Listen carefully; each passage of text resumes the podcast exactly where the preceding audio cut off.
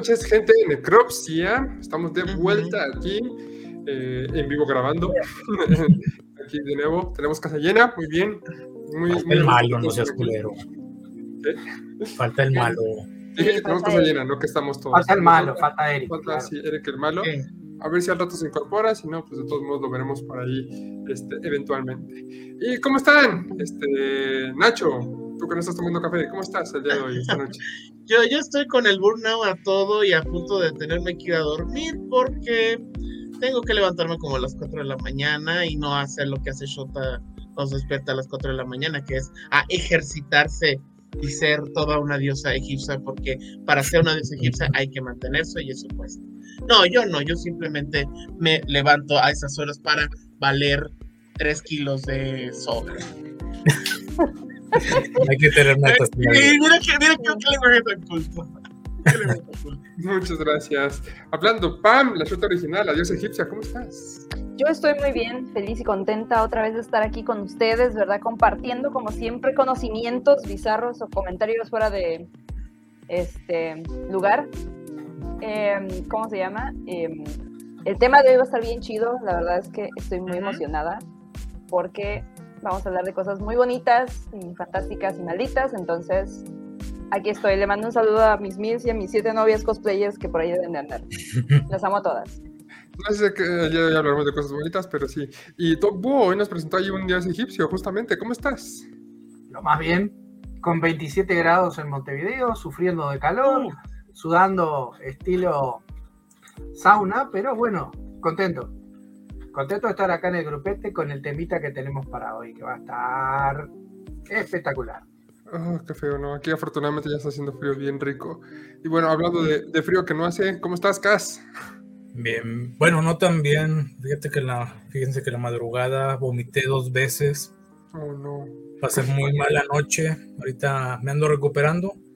Y es porque ayer no sé si me empaché con las palomitas con la mierda de película que es Pantera Negra, pero pues algo me cayó mal ayer. No está O tan fue mal. viendo Pantera Negra, o sea.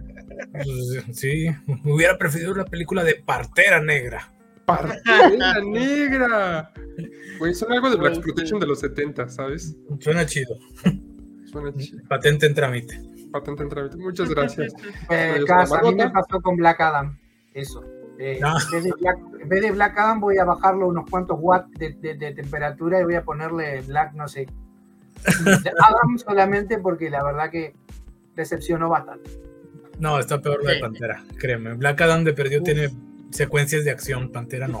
Eh, sí, Namor lo hace bien. A mí, bueno, a mí se me agradó cómo actúa de, de malo. De malo. No sé. Pues, Para decirte que eso fue lo mejor de la película. Bueno, ya lo discutiremos en su momento, pero ahí está. Ok. Bueno, justamente el día de hoy vamos a estar hablando de estas circunstancias en las que se considera que algunas películas son malditas.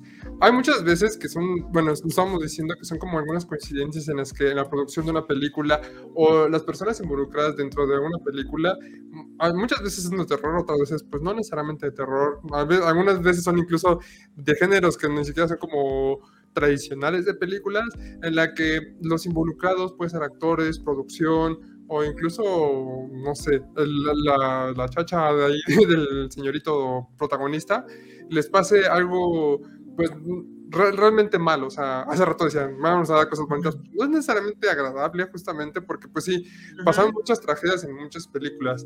Se puede decir que algunas veces son como nada más como un ardid publicitario, pero en otras circunstancias pues es más, m- justamente en películas de terror que tienen que tocar temas más sórdidos, más este, religiosos, demoníacos, cosas por el estilo, pues se considera que por la misma energía que trae o hablar del mismo demonio que está en, eh, basado en hechos reales o cuestiones por el estilo, pues eso trae cierta carga que maldice a las personas, ¿no? Una maldición pues sería justamente eso, ¿no? De algo que tú perturbaste te va a traer algún tipo de, por decirlo muy simplemente, un karma negativo, ¿no? Algo malo te va a pasar, es como muy simplista, ¿no? Eso sería como una maldición. Y pues en la noche ya de hoy vamos a hablar justamente de estas películas malditas, donde ocurrieron varias circunstancias.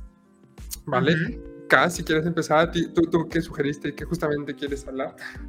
Uy, uy, pues por dónde empezar hay varias. Yo creo que por vamos a empezar con la más famosa, o sea, Ujú.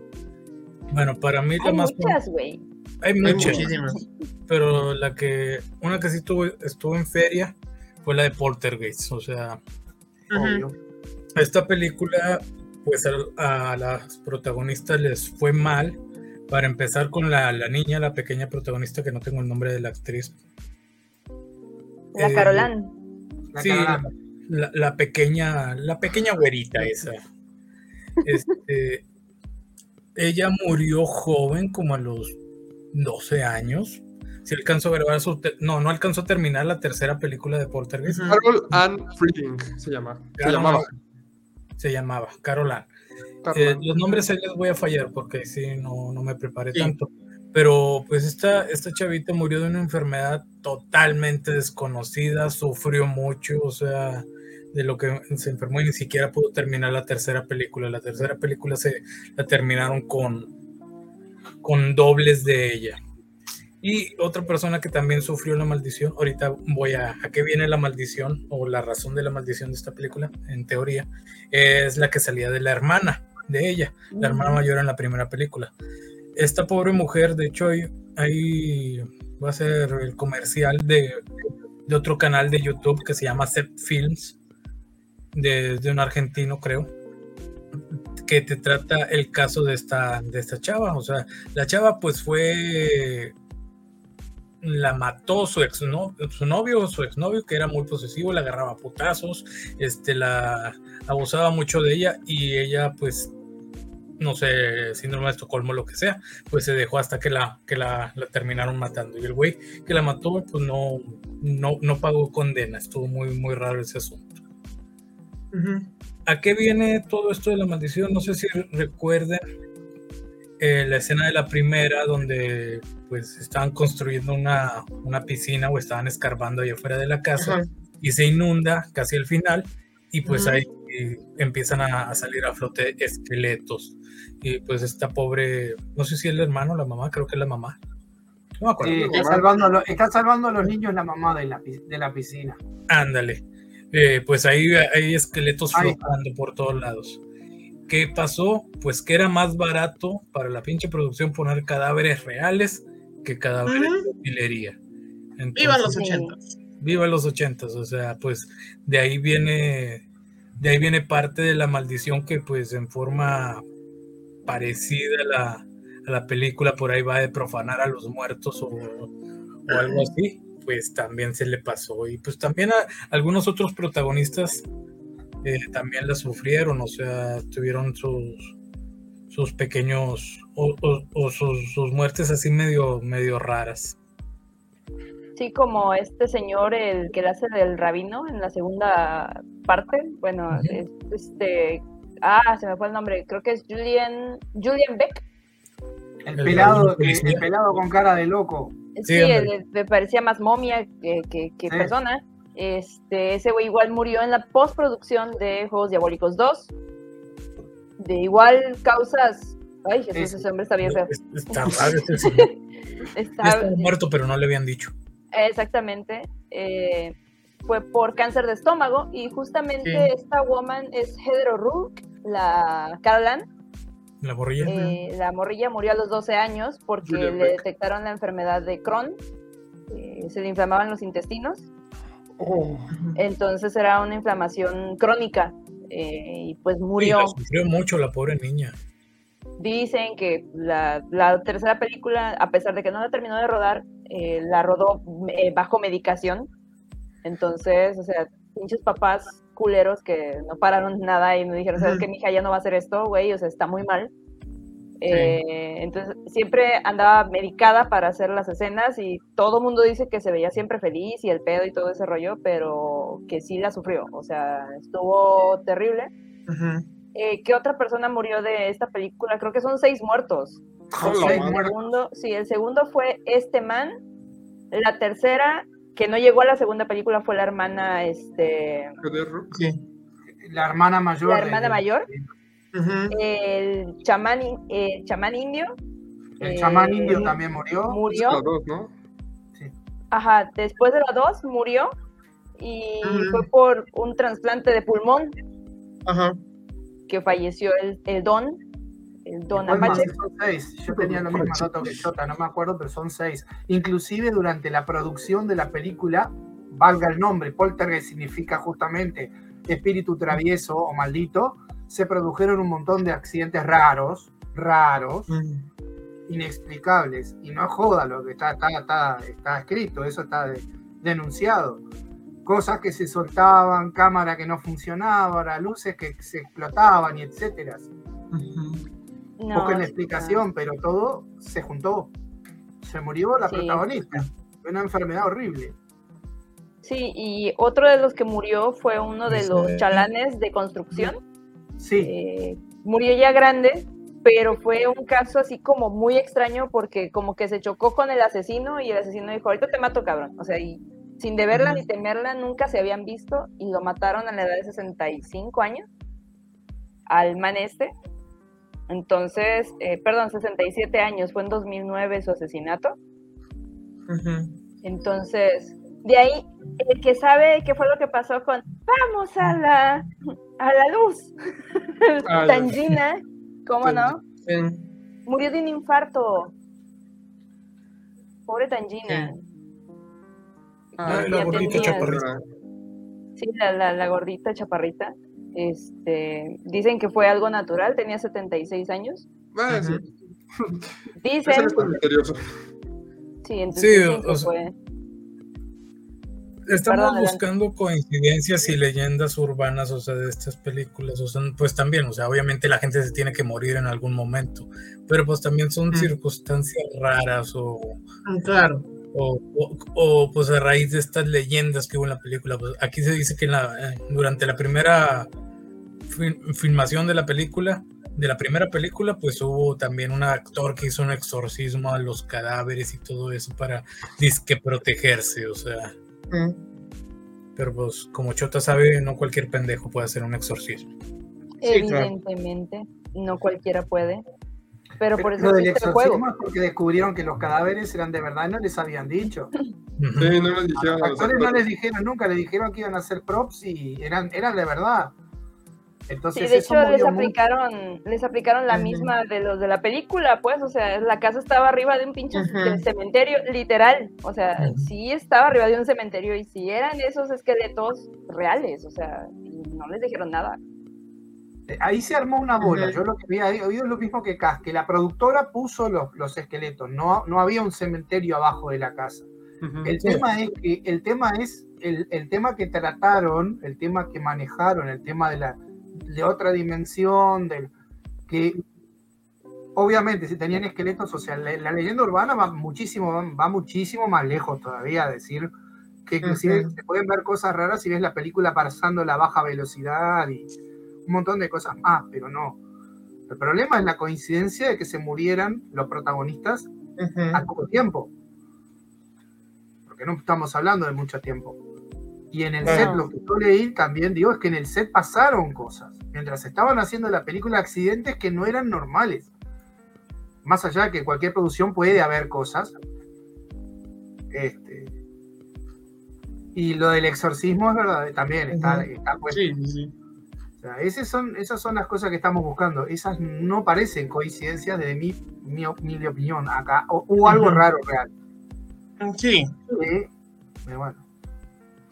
Sí, fueron coincidencias muy extrañas y no se repetían como en diferentes películas. Creo que ya en el remake no hubo como algún problema así. Tenían miedo, sí, sí recuerdo que cuando salió la producción, o sea, no, pues estamos tratando de hacerlo este, lo más relajado posible porque pues Ujú. sabemos que existe esta maldición, no queremos tentarlo porque también sí, en Hollywood es muy supersticioso. Hay Sí. muchos actores que dicen, no voy a hacer esto, por ejemplo, Tom Welling, me acuerdo que dijo, no me quiero poner el traje de Superman porque está la maldición de Superman. Cualquiera Sí. que bueno. cualquier actor que este, ah, se haya puesto el traje de Superman o haya interpretado a Superman le va mal, excepto Henry Cavill Ajá. hasta ahorita. Este, Bueno, hasta ahorita, güey, no se sabe. Por eso digo, o sea, y Tom Welling dijo, no, pues yo no quiero que me vaya a pasar algo malo, entonces, pues, no, no, ya saben, a Christopher Reeve se cayó de un caballo y quedó tetrapléjico, o sea, su vida. Creo que el primero también que interpretó a Superman en una, en una serie de los 40s. 50, Ujú. ah, de los 40, 40, 50. también murió, bueno, era alcohólico de por sí, Era alcohólico. De- Era de- muy alcohólico. Hay una película mm, de la vida de, de ese Superman interpretado por Ben Affleck. Mm, Ujú. Está, está Es más, el, el actor, uno de, uno de esos actores es Reeves también de apellido. Ah, Sí. Sí, sí. Bueno, pues también, ajá, también el que el que hizo la primera adaptación animada de, de Superman, este Fraser, que fue el que también hizo Popeye el Marino y Betty Boop, Sí, pues le fue muy mal porque le debía tanto dinero a Paramount que Paramount le quitó todo. O sea, todos los derechos de todas sus producciones, todo, y él ya no recibía nada. madre. Sí. Eh, es que fue maldito por las corporaciones. Y, y él quería hacerle la competencia a Disney. De hecho, produjo un corto, un largometraje que, es- que era la de las aventuras de Gulliver, los viajes de Ah, Gulliver. sí, bueno, este, sí. sí, que, que- que fue casi en los 40, casi al mismo tiempo que, que, este, que, que algunas de las de los clásicos de este eh, de Disney de esa época. Sí le quería hacer la competencia, pero pues no, ahí se quedó a la mitad. Y hablando de animación, Nacho, tú, no- tú nos tienes justamente una maldición de Ah, una sí. animación. Esta Ay, sí está sí. bien maldita, la mera verdad. Y no es que le haya afectado a la producción, sino que afectó al público. Cabrón. Estamos hablando, Ah, no es una película, pero es una serie japonesa de animación. Hablando Bueno, de eso. los japoneses su público también. Sí, seguramente ustedes habrán conocido, este, los más viejos lesbianos, obviamente, las aventuras de Gigi, también conocida en japonés como Minky Momo. Esta serie es muy relevante. Para empezar, quien diseñó, o sea, el creador de la serie, años después colaboraría con la versión animada de Pokémon. Uh, estamos hablando de alguien que es un genio en crear cosas jugueteables. Y bueno, Gigi es una de las este, que apareció, creo, 82, 83, 64 episodios. Este es del género de las este, chicas mágicas, la precursora porque sentó las bases que posteriormente, sobre todo en los noventas, los estarían este, eh, lo estarían metiendo, ¿no? Transformaciones, este, chucherías mágicas, acompañantes mágicos, etcétera, etcétera. Ya había habido chicas mágicas, pero esta es muy particular por esas características. ¿Fue Pues bueno. Ajá, adelante. Nachoto, Te escucho. hola, hola. Te Hola, ¿yo? no. Yo creo que se trabó el doc. Es- este, Bueno, está congelado. Arranco, arranco. Se fue. Ups, se, fue. Se nos fue. Ya La ves, maldición. esto es de mala suerte. O sea, porque para empezar, o sea, es una niña que es una princesa de un planeta que es el mundo de ilusión. Y entonces tiene que ir a la Tierra porque la gente está renunciando a sus sueños. Entonces Ah. tiene que inspirar, porque si no, pues vale madre su planeta. Y entonces ella tiene ese caramelito, es su varita mágica. Eso no es real, señores. No anden poniendo esas cosas. Pero bueno, el caso de Minky Momo es que en el episodio 49, que es el episodio maldito, bueno, resulta que en algún momento se les ocurre, casi por poquito más después de la mitad de la, de la temporada, matar a la protagonista. Guau. O sea, está con un, Sí. está, hay un niño en la calle, llega un camión, lo ve Gigi, ella corre, lo empuja y ¡pap! le pasa el camión encima. Y entonces, ¡ay, se murió Gigi! Oye, Ojo, oye, yo esto lo vi, no quedó yo esto lo vi. No, no quedó. Uy, salvó por la Virgencita de Guadalupe. Guadalupe, lo mismo No, dije. acá no, es que no traía pelota y no había la virgencita. madre. Sí, sí, sí, es horrible lo que le pasó a Gigi. Este, le pasa el camión. De hecho, sucede algo muy curioso, porque este evento, porque yo lo vi este 1986-87, que fue cuando pasó en México, las aventuras de Gigi. No 85, conste, no 85, 86-87. Este, yo lo vi en Guadalajara en Canal 6, porque no pasaba por Televisa. Años después pasó en Televisa, por ahí del 88-89. Pero bueno, el caso es que sí me acuerdo que, ¡ah! se murió Gigi, no puede ser, sus papás llorando y todo, pero ella reencarna y es una niña igualita y que va a hacer lo mismo. Y termina la temporada bonito, ¿no? Porque siguen las aventuras. Nada más que tuvieron que pasar, pues que como otros 10 años, porque lo que crecía Gigi, porque obviamente pues no era de que al tercer Oye, día. Veo en esa Ya foto del, porta- del portarretrato. ¿Y esta rosa? Está- sí, era, era muy del estilo de las cosas japonesas que tú decías, hay animación japonesa, alguien se va a morir Ajá. o va a haber algo horrible, porque eso era muy típico. Pero bueno, el día que en Japón se pasó, este, transmitieron ese episodio, y ahí vamos, doctor Búho, hubo no uno, sino dos, tres, cuatro terremotos en Japón, uno después del otro como puñalada de manco, y un maremoto. Que me quitan a mi Gigi culeros. No, A la madre. Se enojó O sea, ese, ese episodio dolió tanto que hasta le dolió la- al planeta la Tierra, señores. Cuatro terremotos y un maremoto ese día. Sí.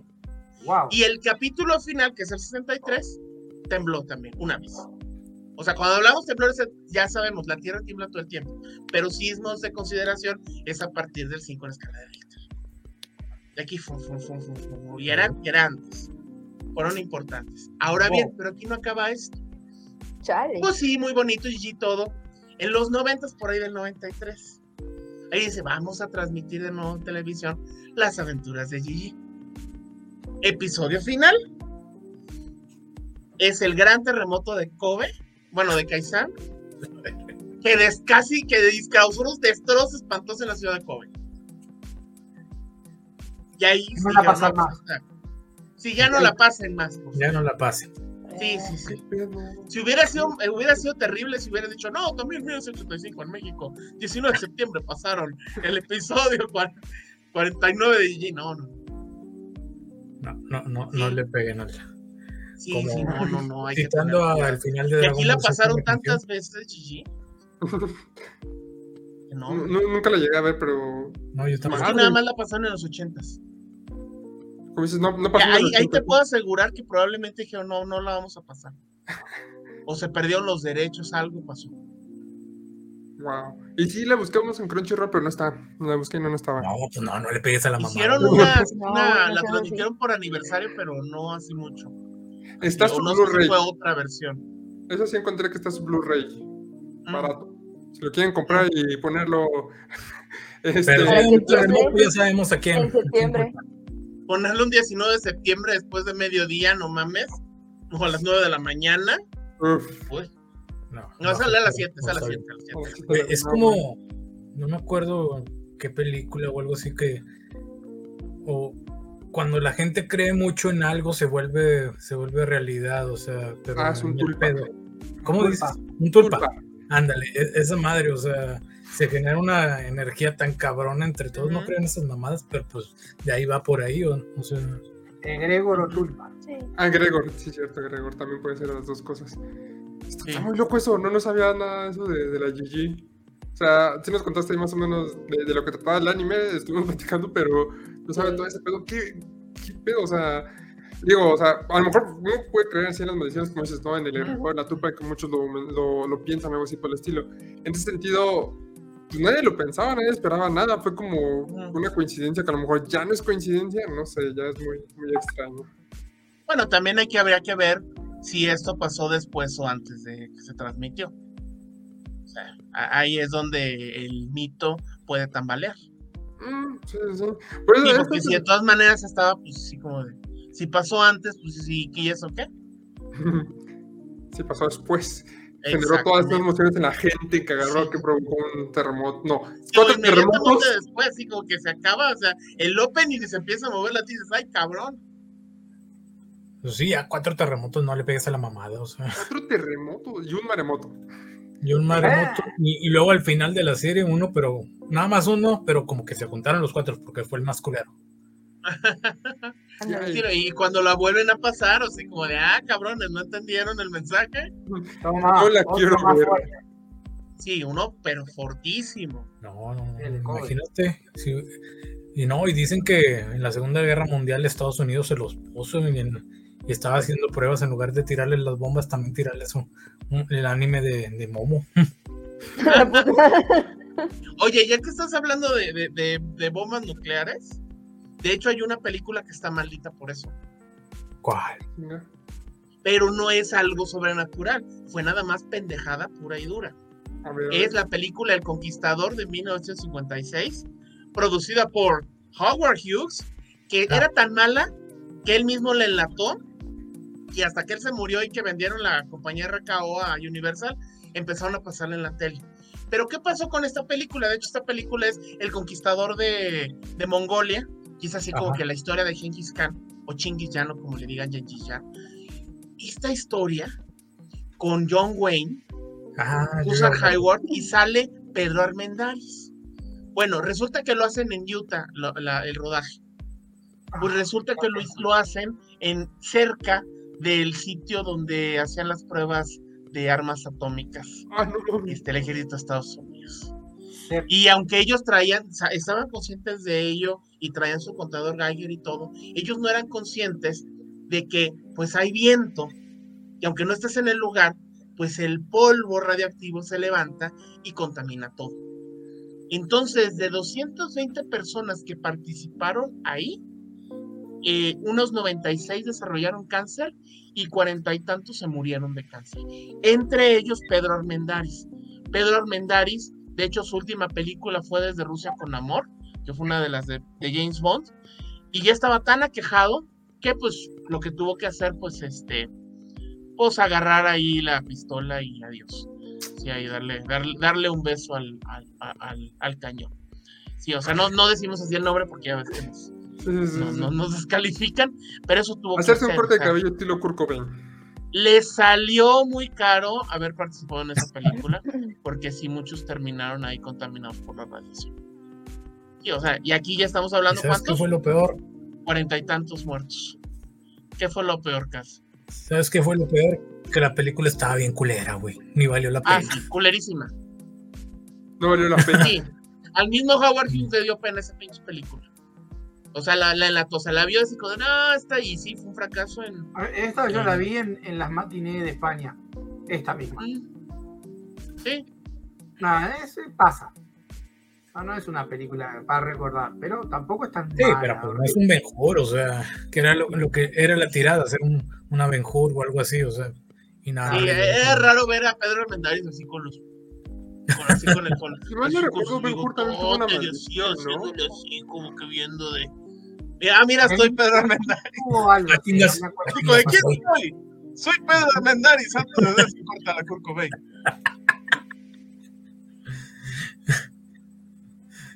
Pues ya, creo que Ben Hur también tuvo una maldición, algo por el estilo. Algo pasó igual como con los actores, pero no, no recuerdo Ah, bien. creo que sí, en la, lo de las. Fue un accidente bien culero en la carrera de carrozas. Ah, sí, se murió los alguien se murió de verdad en esa carrera, o sea. Ahorita te Charlton lo investigo. Bueno, no fue no. pero No, Evidentemente no Charlton fue él. Este, pero por ejemplo también hablando ya de películas, ya nos fuimos para atrás. Este, hay una película que es del 73 que se llama La campana del infierno. Esa está como que no tan maldita, pero sí sucedieron cosas raras. Entonces, esta eh, película fue grabada en una... La escena final era en una catedral, en una clase de iglesia, Ah, que estaba eh, mal construida o las dimensiones estaban raras. Entonces, cuan- hay una escena que justamente la película trata sobre un tipo que tocaba la campana del campanario Ajá. y eh, ese tipo lo que sucedió con él fue que como se hicieron modificaciones en esa iglesia, el tipo pues sube y se desploma porque las dimensiones o el lugar donde iba a tocar eh, la campana pues estaba medio extraño y se cae, ¿no? La historia es así. Entonces cuando van a hacer esta escena, dijeron que la iglesia estaba maldita y que no la hicieran dentro de esa iglesia. Ujú. El director lo que dice es, ok, no la vamos a hacer en la iglesia, vamos a construir el set y lo hacemos en el set. Entonces construyen el set de la iglesia exactamente igual o lo más parecido a la iglesia para poder hacer la escena. Y entonces el director allá va a subirse porque parece que le picaba algo, ¿verdad? Para pues, irse a subir al, al- al chingado set. Y cuando llega la campana, ¿qué trató de hacer? Nadie lo sabe porque fue muy extraño lo que sucedió. dicen que hizo una clase de, de acrobacia o un intento de acrobacia y se desplomó y se mató El del director. set, el director. Parece ser que su sobrino, su tío, su alguien de su familia terminó de filmar la película. El cuñado. El, cuñado, a lo mejor. El que yo lo hago mejor. ¿Para qué me estoy diciendo de cosas? ¿Qué manda? ¡Hala! ¡Acción, acción, acción! Sí, o sea, la, la terminó de, de filmar uno de sus familiares. Pero el tipo, o sea, nadie sabe qué fue lo que intentó hacer y se mató. También. Y dicen que fue, base, fue a base de la maldición que traía ya este campanario, o sea, esta iglesia. Que es una Por, iglesia por andar ubicada lamiendo el badazo de la campana. Una iglesia ubicada en. ¿Dónde? Mm, mm, mm. Sé que es en. Galicia. Oye, ahí sí las campanas gallegas hay que tratarlas con cuidado. O sea, nada de Sí. querer ver si tienen calzones. o no. ¿Esa? Pues sí, te asomas Sí. ahí, ves el badajo y paz. Págatelas. Sí, entonces, de hecho, la iglesia se supone que nunca se terminó de. Nunca se terminó de construir por ese mismo tema, porque la gente que se subía a esa parte del campanario se mataba, o sea, se caían. ¿Por qué? ¿Quién sabe? Entonces quedó inconclusa la iglesia y así hasta la fecha sigue. Es esta iglesia, ¿no? Sí, Ah, mira. que Ah, mira, pues sí. Digo, no se ve así como súper incompleta, pero sí se entiende que esa parte del campanario no está. sí, entonces. De la Como derecha falta. Sí. Sí. A la derecha tendría que tener un campanario. Sí, pero pues no lo terminan o no lo terminaron nunca porque supuestamente la gente no, se caía de ahí, o sea, no podían terminar la iglesia. Y nada, la reproducción set asimétricas. también provocó entonces la muerte de este director. Que está. Está raro. Está Pero raro, pues sí. en pendejos hubieran grabado del otro lado y ya. Claro. No, es que construyeron el set, o sea, ni siquiera fue en la iglesia, fue en No. el set de la iglesia que hicieron. No, pues lo hicieron, tan, lo hicieron muy parecido, ¿no? Tan parecido que también la gente si se subía se mataba. Wow. Qué loco. Sí, está, Está interesante. Está, está muy raro. Eh, estas maldiciones, estas cuestiones así como súper. eh, ah, ¿Cómo se llama? Que parecen coincidencias, pero es como. Es demasiado para que sea una coincidencia. Sí. Está, está muy curioso. Coincidencia, no lo creo. Coincidencia, no lo creo. Otra película que es muy famosa por su maldición son, es El Exorcista. Oh, Entramos sí. a terreno conocido, güey. A terreno conocido. Así de que va hablando de, Hablando de exor- sí. de exorcistas. Esta película está basada en un libro basado en un hecho real. Basado así como muy ligeramente Ujú. de una, de una niña que se puede supone que estaba poseída. No, era un niño. No era una niña, era un Era niño. un niño, era un niño. sí. En el libro es un niño. Ah, sí, no, en el caso incluso- también era No, en el libro sigue siendo Reagan. Sí, en No, el en el libro. es Reagan. El caso real es un niño. Bueno, caso es real. Eso real, sí. Aquí está el libro. Y la nueva No, película no de son porque- será otra niña, pero será negrita ahora. Ay, Sí. no. No, mames, no le van a hacer remake a esa madre, ¿eh? no creo. Déjate, que sea el remake. El remake, si lo hacen inclusivo y ponen a una niña de color, va a ser un problema porque, o sea, imagínate nada más el hecho de cómo sufrió Reagan, cómo van a hacer sufrir a una niña de color Bueno, pues, de falta. todo mundo, güey. Bueno, pues nada más el crucifijo le redondeas las esquinas y ya no las, ya no sufre. Cosa. Para que entre bien, ¿no? Tú sí, Este, tú sí. Claro, sí. A ver, Sí, Para que sí. resbale bien. Este. Ay, perdonen ustedes, pero sí. El que entendió, entendió. Y es bueno tener un público tan culto. Exacto, y tan cochino. Ah, claro. Hijos cochinos. No, pero Marmota, cuenta, cuenta. Entonces, No, pues ahí sí, yo creo que todos van a poder apoyarme, porque sí, aquí hubo muchas situaciones. O sea, recuerdo que nunca había visto yo la exorcista, ya la vi por fin. Este, pero sí recordaba mucho del mito, ¿no? De que no, pues, esta película está maldita porque durante la producción se caían muchas cosas, había ruidos raros. Este, y lo más famoso es de que la actriz principal, esta Linda Blair, sí, este, sí sufrió bastante, ¿no? Pero sufrió como un poquito más por su actuación, ¿no? Porque me acuerdo que cuando vi la película, la parte en la que se azotan en la cama, yo la vi y dije, ay, güey, ¿cómo hicieron ese efecto? Y después me dijo, no, no fue actuación, la niña hizo eso. Uno dije, no mames, qué dedicada la niña, está muy cabrón que haya hecho ese movimiento, está muy intenso. Me dice, pero por eso se lastimó. Se lastimó la Sí, se columna. lastimó la columna vertebral y Ajá. por eso ya no pudo jugar fútbol ni ser supercampeona. Sí. Se chingó la columna, güey. Columna. Y se despertó sin piernas en el hospital. La puta, güey. No, No, pero, No, sí, pero de hecho tuvo que batallar bastante para liberarse de la, de la imagen porque la encasillaron con, el, con su papel. Y de no pudo. Y no pudo, hasta, hasta salió No en pudo. Playboy. Ay, güey. Sí, sí, Sí. hasta, hasta se desnudó para Playboy. Dijo, no, pues ya para qué. Para que, para que, para que fue se me con otra cosa, ¿no? Sí, y era una de estas actrices, eh, niñas actrices con, como promesas de que iban a hacer muy buenas. Estuvo nominada al Oscar o algo así. Ujú. Y la neta, Sí. pues nu- nunca despegó su carrera. Nunca Sí. despegó. Después de esta película lo intentó varias veces, pero no, nada de renombre, nada bueno. Y ahorita vive de eso, va a convenciones para platicar de, de- de su experiencia siendo Regan y ya. O sea, pero no. Sí, pero fue, hasta hizo su propia parodia. Sí, Eh, Repossessed. Sí, sí, sí, o sea, y, y- y es, y es triste porque es una persona muy talentosa y ahí Y creo que está la verdadera maldición. Aunque claro, ahí, ahí tengo una duda y corríjanme si me equivoco. Se quemó la casa, ¿no? No, se quemó el estudio Warner donde estaba la Se utilería quemó. de la película. Sí, Sí, la pero de- el gran cuartito. parte de, sí, se quemó gran parte de la escenografía y utilería de la película eh, cuando agarró fuego, quién sabe por qué. Este, ahí andaba el maligno haciendo de las suyas, el capitán Howdy.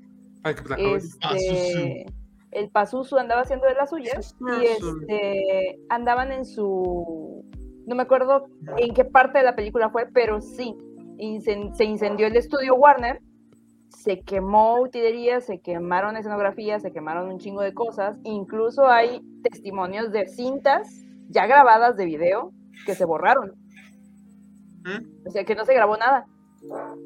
Y es así de, También órale. en los audios se, escuchaban, se escuchaban psicofonías y cosas así. Ajá. Sí. Y, Y y también sí. tenés y también tenés el tema de que muchos de los muchos de los eh, Ujú. eh, que trabajaban en, en, en eso empezaron a escuchar voces y cosas y que al- a un par de ellos juraron y que hubo uno que mató gente, Ay, uno que se volvió asesino. E- De ese set, de ese, de ese equipo, hubo uno que mató con cuchillo personas. Justamente fue en el 87 el que hacía la voz del demonio, eh, Ah, sí, que era el, el hijo de una actriz, no recuerdo su nombre. Ah, sí. Ese man eh, mató a mucha gente y mató a su familia también y se suicidó él. Ahí tenés. Entonces,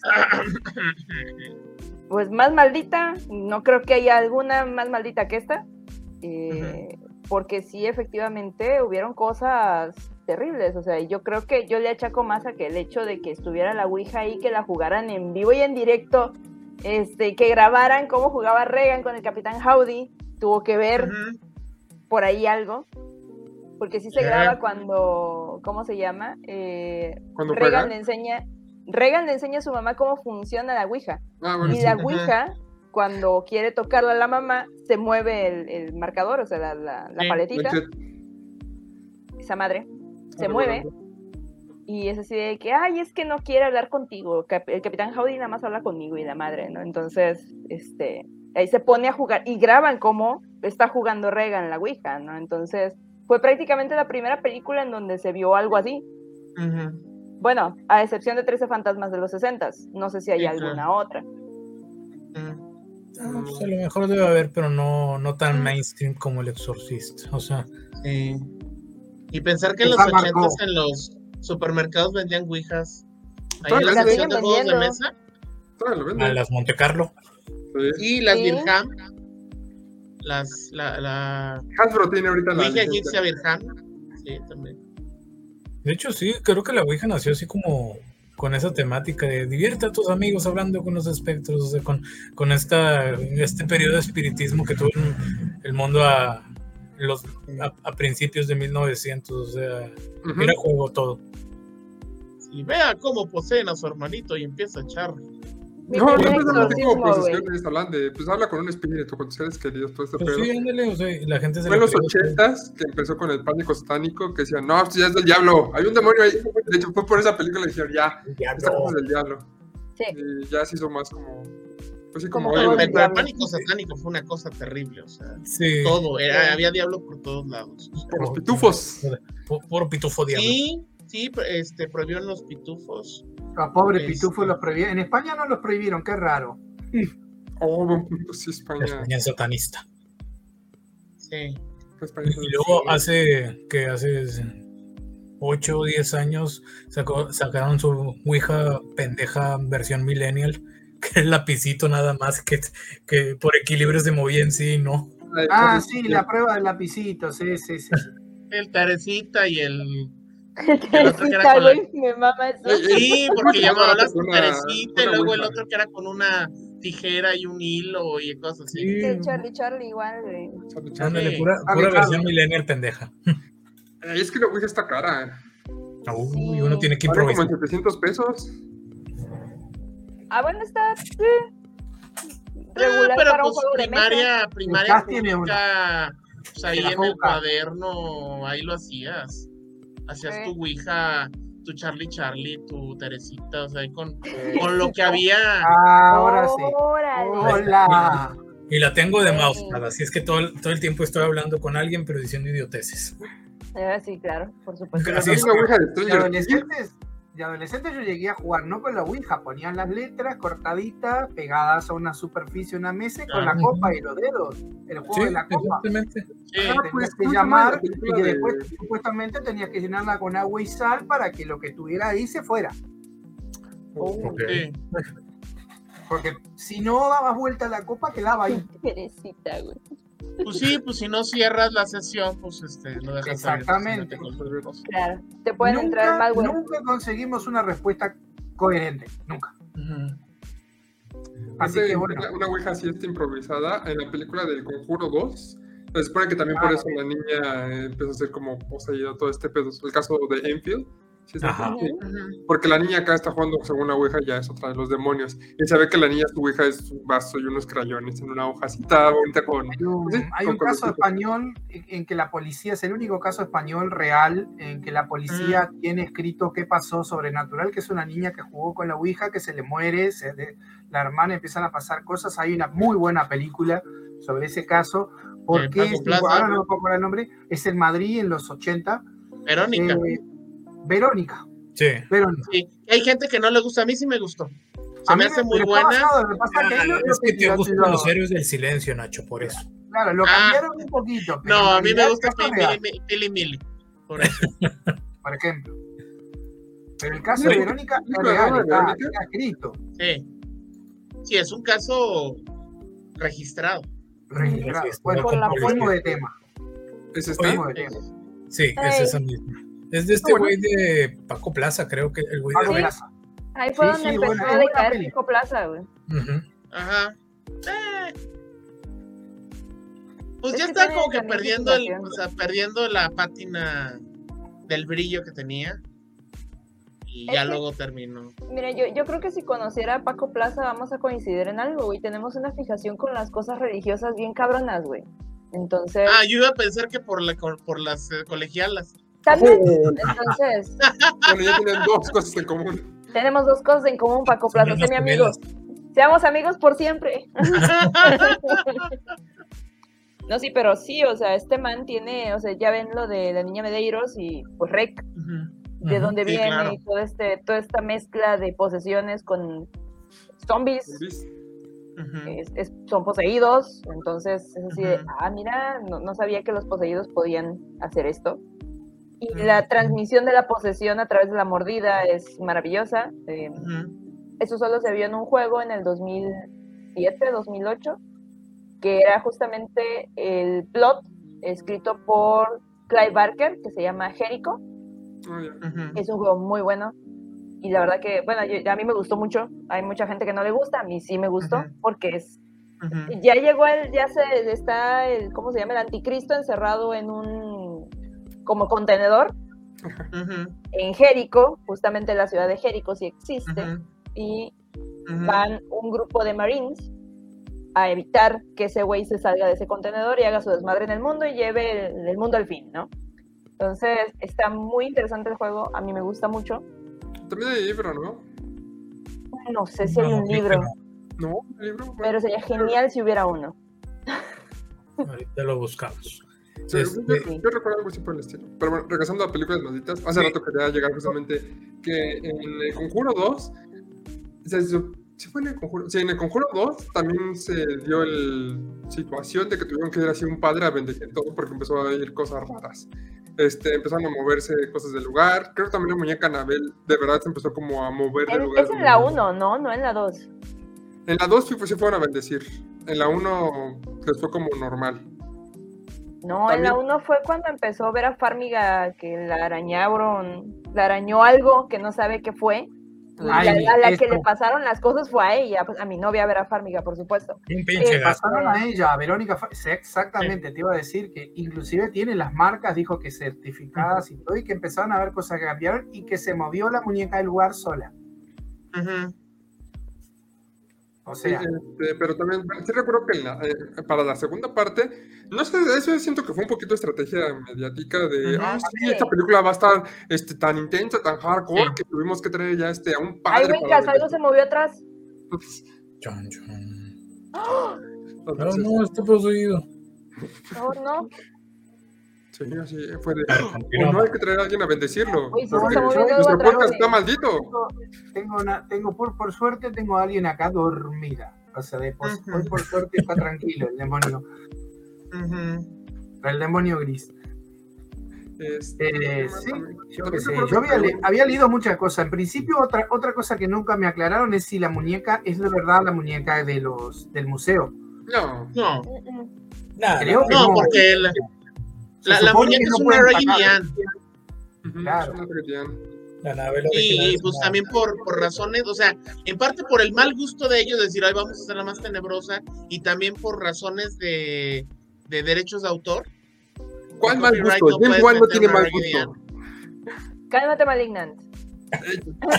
James Wan no tiene mal gusto. Bueno, Rápido y Furioso 7 sí fue de mal gusto, pero Ah, rápido y furioso, ya dijiste todos. eh, Ya, ya, discúlpate y retírate, Marmota. Sí. No. O sea, per- perdón, pero película de terror no tiene mal gusto, hace cosas buenas. Eh. Sí, bueno. pero no es juguetero. ¿Cómo? Sí, mira, mira nada más Sí, el o muñeco Gabo que sacó, güey, en el muñeco, güey. O sea, Sí, el güey está traumado con los muñecos, con los títeres. Ese güey tiene, tiene pedos con... De hecho, justamente, ah, justamente él le dio miedo, le dan miedo a los muñecos porque dice que cuando tenía 6 años vio con su mamá la película de Poltergeist y eso le, le, voló, le voló la cabeza. Ah, Poltergeist. Uy, hubiera visto Vacaciones de Terror con Pedrito No, Fernández. No sé si se la haya visto. Eh, o sea, pues, suena chiste, pero esa muñeca sí estaba medio- Sí, güey. No, o sea, cada quien sí, sí daba culo.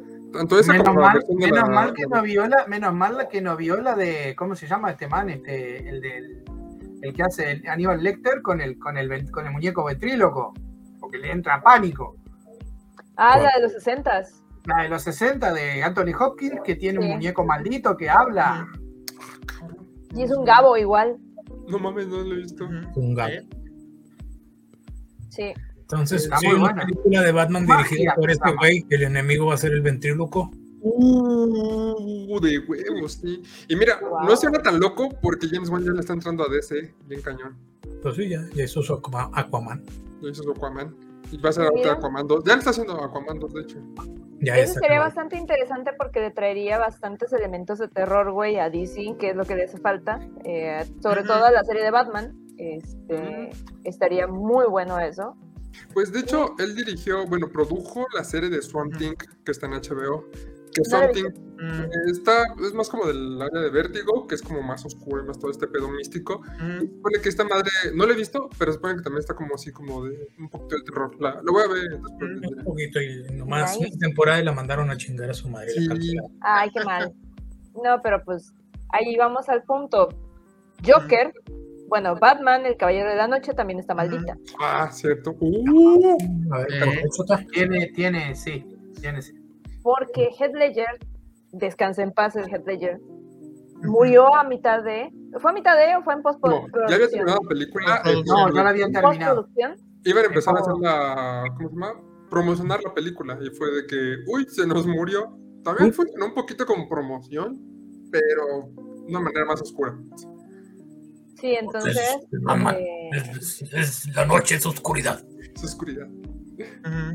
Este man Sí. eh, murió por una mm, Sobredosis. sobredosis de fármacos, eh, una sobredosis accidental de fármacos.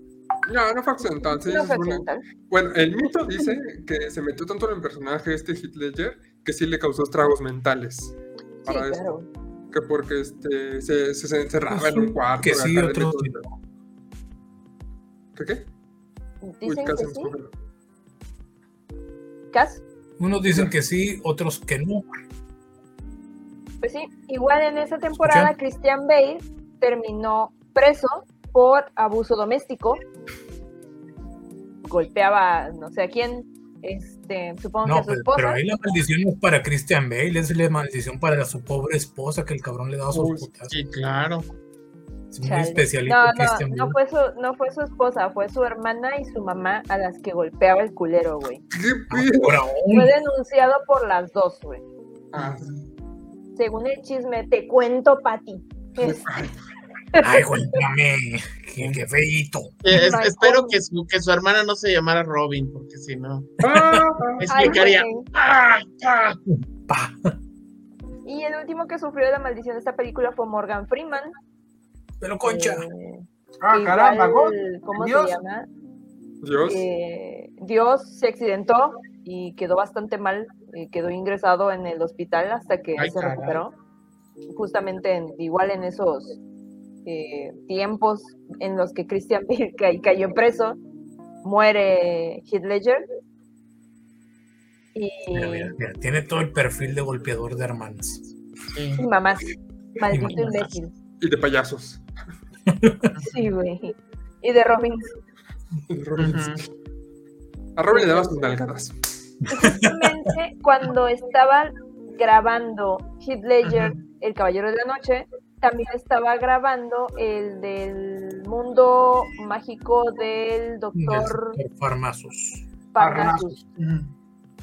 Esa película también yo siento que está maldita, güey, porque después quienes interpretaron el papel de Heath Ledger fue. Johnny Depp y Ujú. Jude Law. Sí. Johnny Depp, después de esa película, güey, se desapareció. Porque pues casualmente, ¿verdad? Tuvo estos pedos con esa ¿Pero qué hace Luisito. Comunica ahí? Oh, por Dios. No mames, sí. Sí, Luisito Comunica, güey. Nombre. Mm. Y Jude Law igual. Se desaparecieron después de esa película. Hasta mucho tiempo después fue que reaparecieron con escándalos. Bueno, eh, Johnny Depp con el escándalo de la esposa. Amber Heard. Pues es, pues es que tenía que limpiar sábanas este millón de Pero sí, da mucha Ay, caca. sí. Sí, Qué sí, asco, sí, o sea. Pinche asco, güey. Oye, esta película la dirigió Terry Gilliam, que es uno de los Mo- Monty Python. Sí, claro. Y este, ah, vamos a enlazarlo. Terry Gilliam también tiene una película maldita, pero no maldita en mal pedo de gente muerta. Bueno, sí hubo gente muerta. pero No manches. Pero creo que es la película más maldita, la producción más maldita que ha existido, ¿Cuál? porque se tardó años en salir, se tardó como Ujú. 20 años en salir esta película, la del hombre que mató a Don Quijote. Ujú. Esta película la empezaron a hacer con un set de actores. Exactamente. Mira, vamos a Wow. Esa ¿Cómo misma. está Kylo Ren? Ahorita sale Kylo Ren, pero antes, o sea, eh, eran otro, ot- otro set de actores los que tenían que. Uno se murió. El primer actor que tenían planeado se murió. No me acuerdo. Mira, la etapa de preproducción inició a finales de los años 90 con un presupuesto inicial de 32 millones de dólares. Esto lo estoy leyendo. Con Gene Roquefort, Johnny Depp, Vanessa Paradis en los papeles estelares. El Ay, rodaje se inició en Navarra el 2000.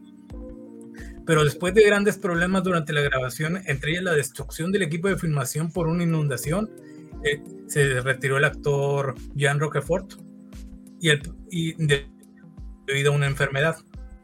Los problemas con la aseguradora de la película y otras dificultades de financiación, la cinta fue cancelada. El infructuoso intento por grabar la película fue compilado en un documental de nombre Los sin la Mancha. Hay que verlo. Estrenado en el Hay que 2002. verlo.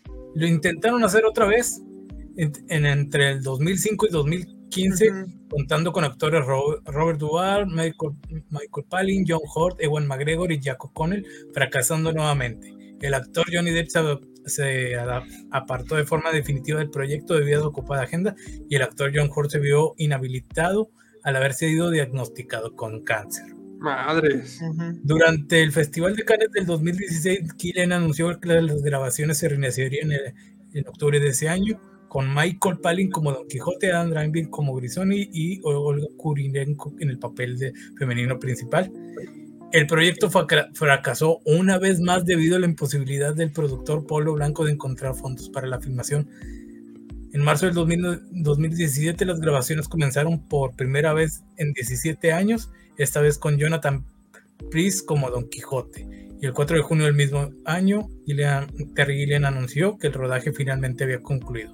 O sea, Ah. se tardó 20 años en salir esta película con, con un rol de, persona, de actores en los personajes como de cuatro actores queriendo inter- interpretar a, a Don Quijote y en este caso Don San- Sancho Panza. No manches. Chales. Qué interesante. Sí, sí, sí. Y la película quedó bien culera también. Oh, Sí, Ah, no, no, no. No, no Recuerdo que mal, yo está la vi, yo la vi como a las 3 de la mañana un día que no podía dormir y yo así de, ay güey, qué película tan... Y me quedé bien tiesa, güey, o sea, para dormir sí está buena. A mí me pasó lo mismo que a la Jota. No, Tiene sus cosillas, pero no es la gran película. O sea, no es la No, película que revolucionó el cine. O sea, no. uno bueno, esperaría no que después de pero- 20 años sacaran algo chido y no salen con Claro, pero si vas a aprovechar a Don Quijote y la locura de Don Quijote, tenés que hacer algo un poquito más. Pues es que es una, es una película meta película, porque es una Sí, película es una película meta película en realidad, sí, sí, sí. Como, dice la Jota, soporífera. Sí, ahora vamos con otra de las películas. Yo creo que por algo... Ah, bueno, perdón, Doc, dele. No sé si, si vamos a hablar de la misma Jota, porque si de películas de maldición vamos, ya hablamos del Exorcista y de Poltergeist, nos falta la tercera, que es la profecía. Uy, No, nos faltan película. dos, porque bueno. recuerda que es una trinidad en El Exorcista, The Omen y El Bebé de Rosemary. Porque también Ah, El Bebé de eh, Rosemary está Ajá, maldita. sí. Ah, porque en Pues The Omen pasaron, mientras se filmaba, pasaron un montón de cosas raras y después Ajá. O sea, podemos empezar con los accidentes dentro de la película, los rayos, porque a muchos de los actores y a muchos les cayeron rayos literalmente. Eso está rarísimo. ¿verdad? Tres aviones. Tres aviones que se cayeron con sus personas y una de las muertes más horribles fue uno de los fotógrafos que es- en el accidente de auto fue decapitado, Como al en la igual que en película. la película. Esa es de las mejores muertes que he visto en el cine. Sí.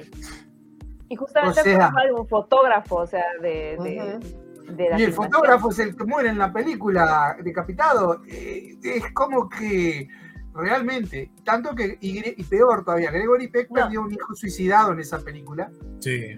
quedó deprimido, y etcétera, etcétera. Pero además también hicieron un exorcismo en el set, lo mismo. O sea, Mira, mira, Ujú. la maldad de ese morrillo. eh, el actor está bien elegido, sí. Sí, sí. No, no, es un peliculón, pero fíjense Sí, sí, todas las coincidencias que tiene, ¿no? O sea, para mí esta es una de las peores que está Ah, No, es mucha sangre aquí. Este man, eh, ¿cómo se llama? Eh, de las muertes, hubo un domador que Sí, hizo una escena y al día siguiente murió a causa del ataque de un tigre. A ver, pobre.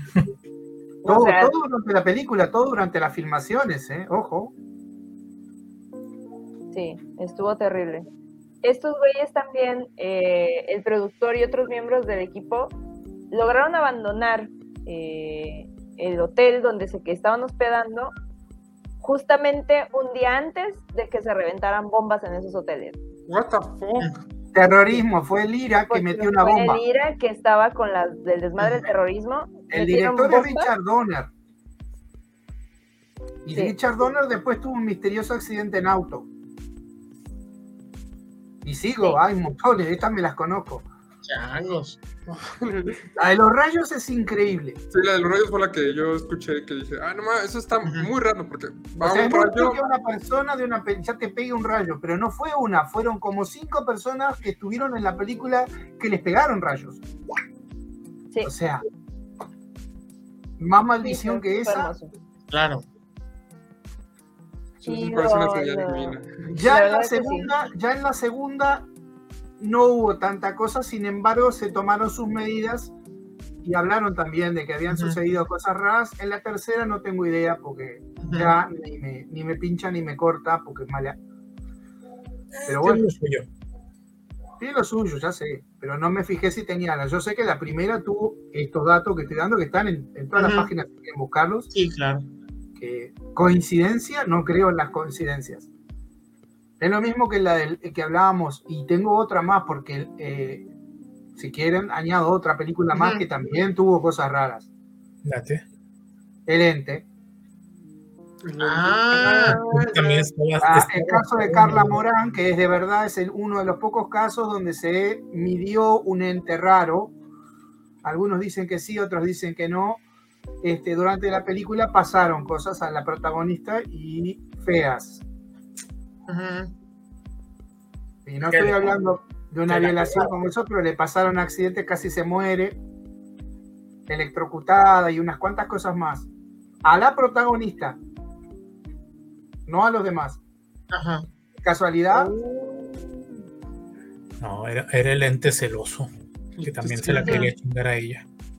Algunos dicen, algunos, mira, algunos dicen que estuvo Carla Morán, la- o sea, la, la involucrada en, en- en el set para hacer un poco, para poner, y eso dicen que desató la, la cosa, El ente. el ente.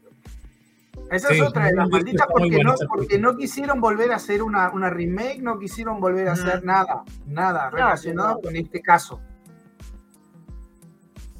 Wow.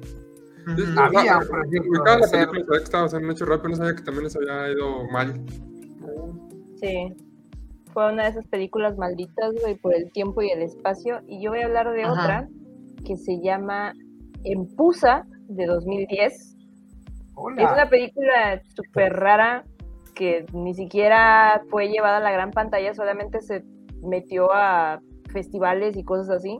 Mm. Esa película la empezó bueno, la, la historia, eh, según lo que dicen las páginas, dice, es la historia de dos hombres que encuentran el brazo de una mujer acuchillada con un extraño símbolo tatuado sobre la muñeca. Pronto descubren que hay más asesin- asesinatos en la ciudad y todos tienen algo en común. Las víctimas aparecen sin su brazo. ¿Ok? Resulta que esta película fue protagonizada Carlos, por Carlos Auret en el 2007, pero falleció antes de concluir la filmación de la película. ¿Por qué? ¿Quién sabe? De ahí lo sustituye otro man, que es un tal Paul Nashi, que quiso seguir el proyecto, pero también falleció ay, de ay. causas raras Desconocidas. cuando la película estaba en postproducción. Ay, ay, ay. Y pues evidentemente hubo, hubieron problemas de distribución, Ajá. hubieron un chingo de cosas raras y jamás se llevó a la gran pantalla, simplemente se puso en festivales para que se proyectara, pero fuera de eso jamás Ajá. salió a la pantalla grande. Entonces, dos muertas al hilo, güey, por una película, está medio cabrón.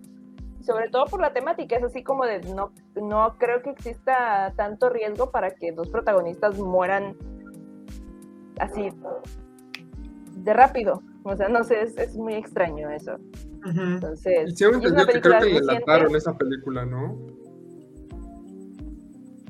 Por lo que tengo entendido, digo, creo que le lataron y ya no se ha visto más. Por lo que tengo entendido, se vio en los festivales y... Sí, porque este sí recuerdo haber leído Sí, también. Que sí, está, está medio raro esa cosa. No, no hay mucha gente que la haya visto. Changos. Sí. No sé si la dataron porque no era tan buena o por, o por algo más raro que haya pasado ahí. Ujú. Quién sabe, esta cuestión política pudo haber sido. No sé cómo ya está ese- esa situación. Quién Mm. sabe, pero pues así pasó. Hace rato que estamos hablando de, de rayos que cayeron en una producción, pues, pues pasó lo mismo en la Pasión de Cristo. Ah, sí, es cierto. En la Pasión de Cristo, donde cierto. estaban en la, en la escena en el monte cuando lo estaban crucificando, creo. Pues ahí cayó, ahí cayeron un par de rayos y pues le dieron al, al asistente de dirección y a otro par de güeyes de la los- les dieron No, a Caviciel, al protagonista, le cayó el rayo. también. No. ¿Has has visto esa figura de Jesus Transformers que agarra la cruz y eso le pasó? Dale, güey.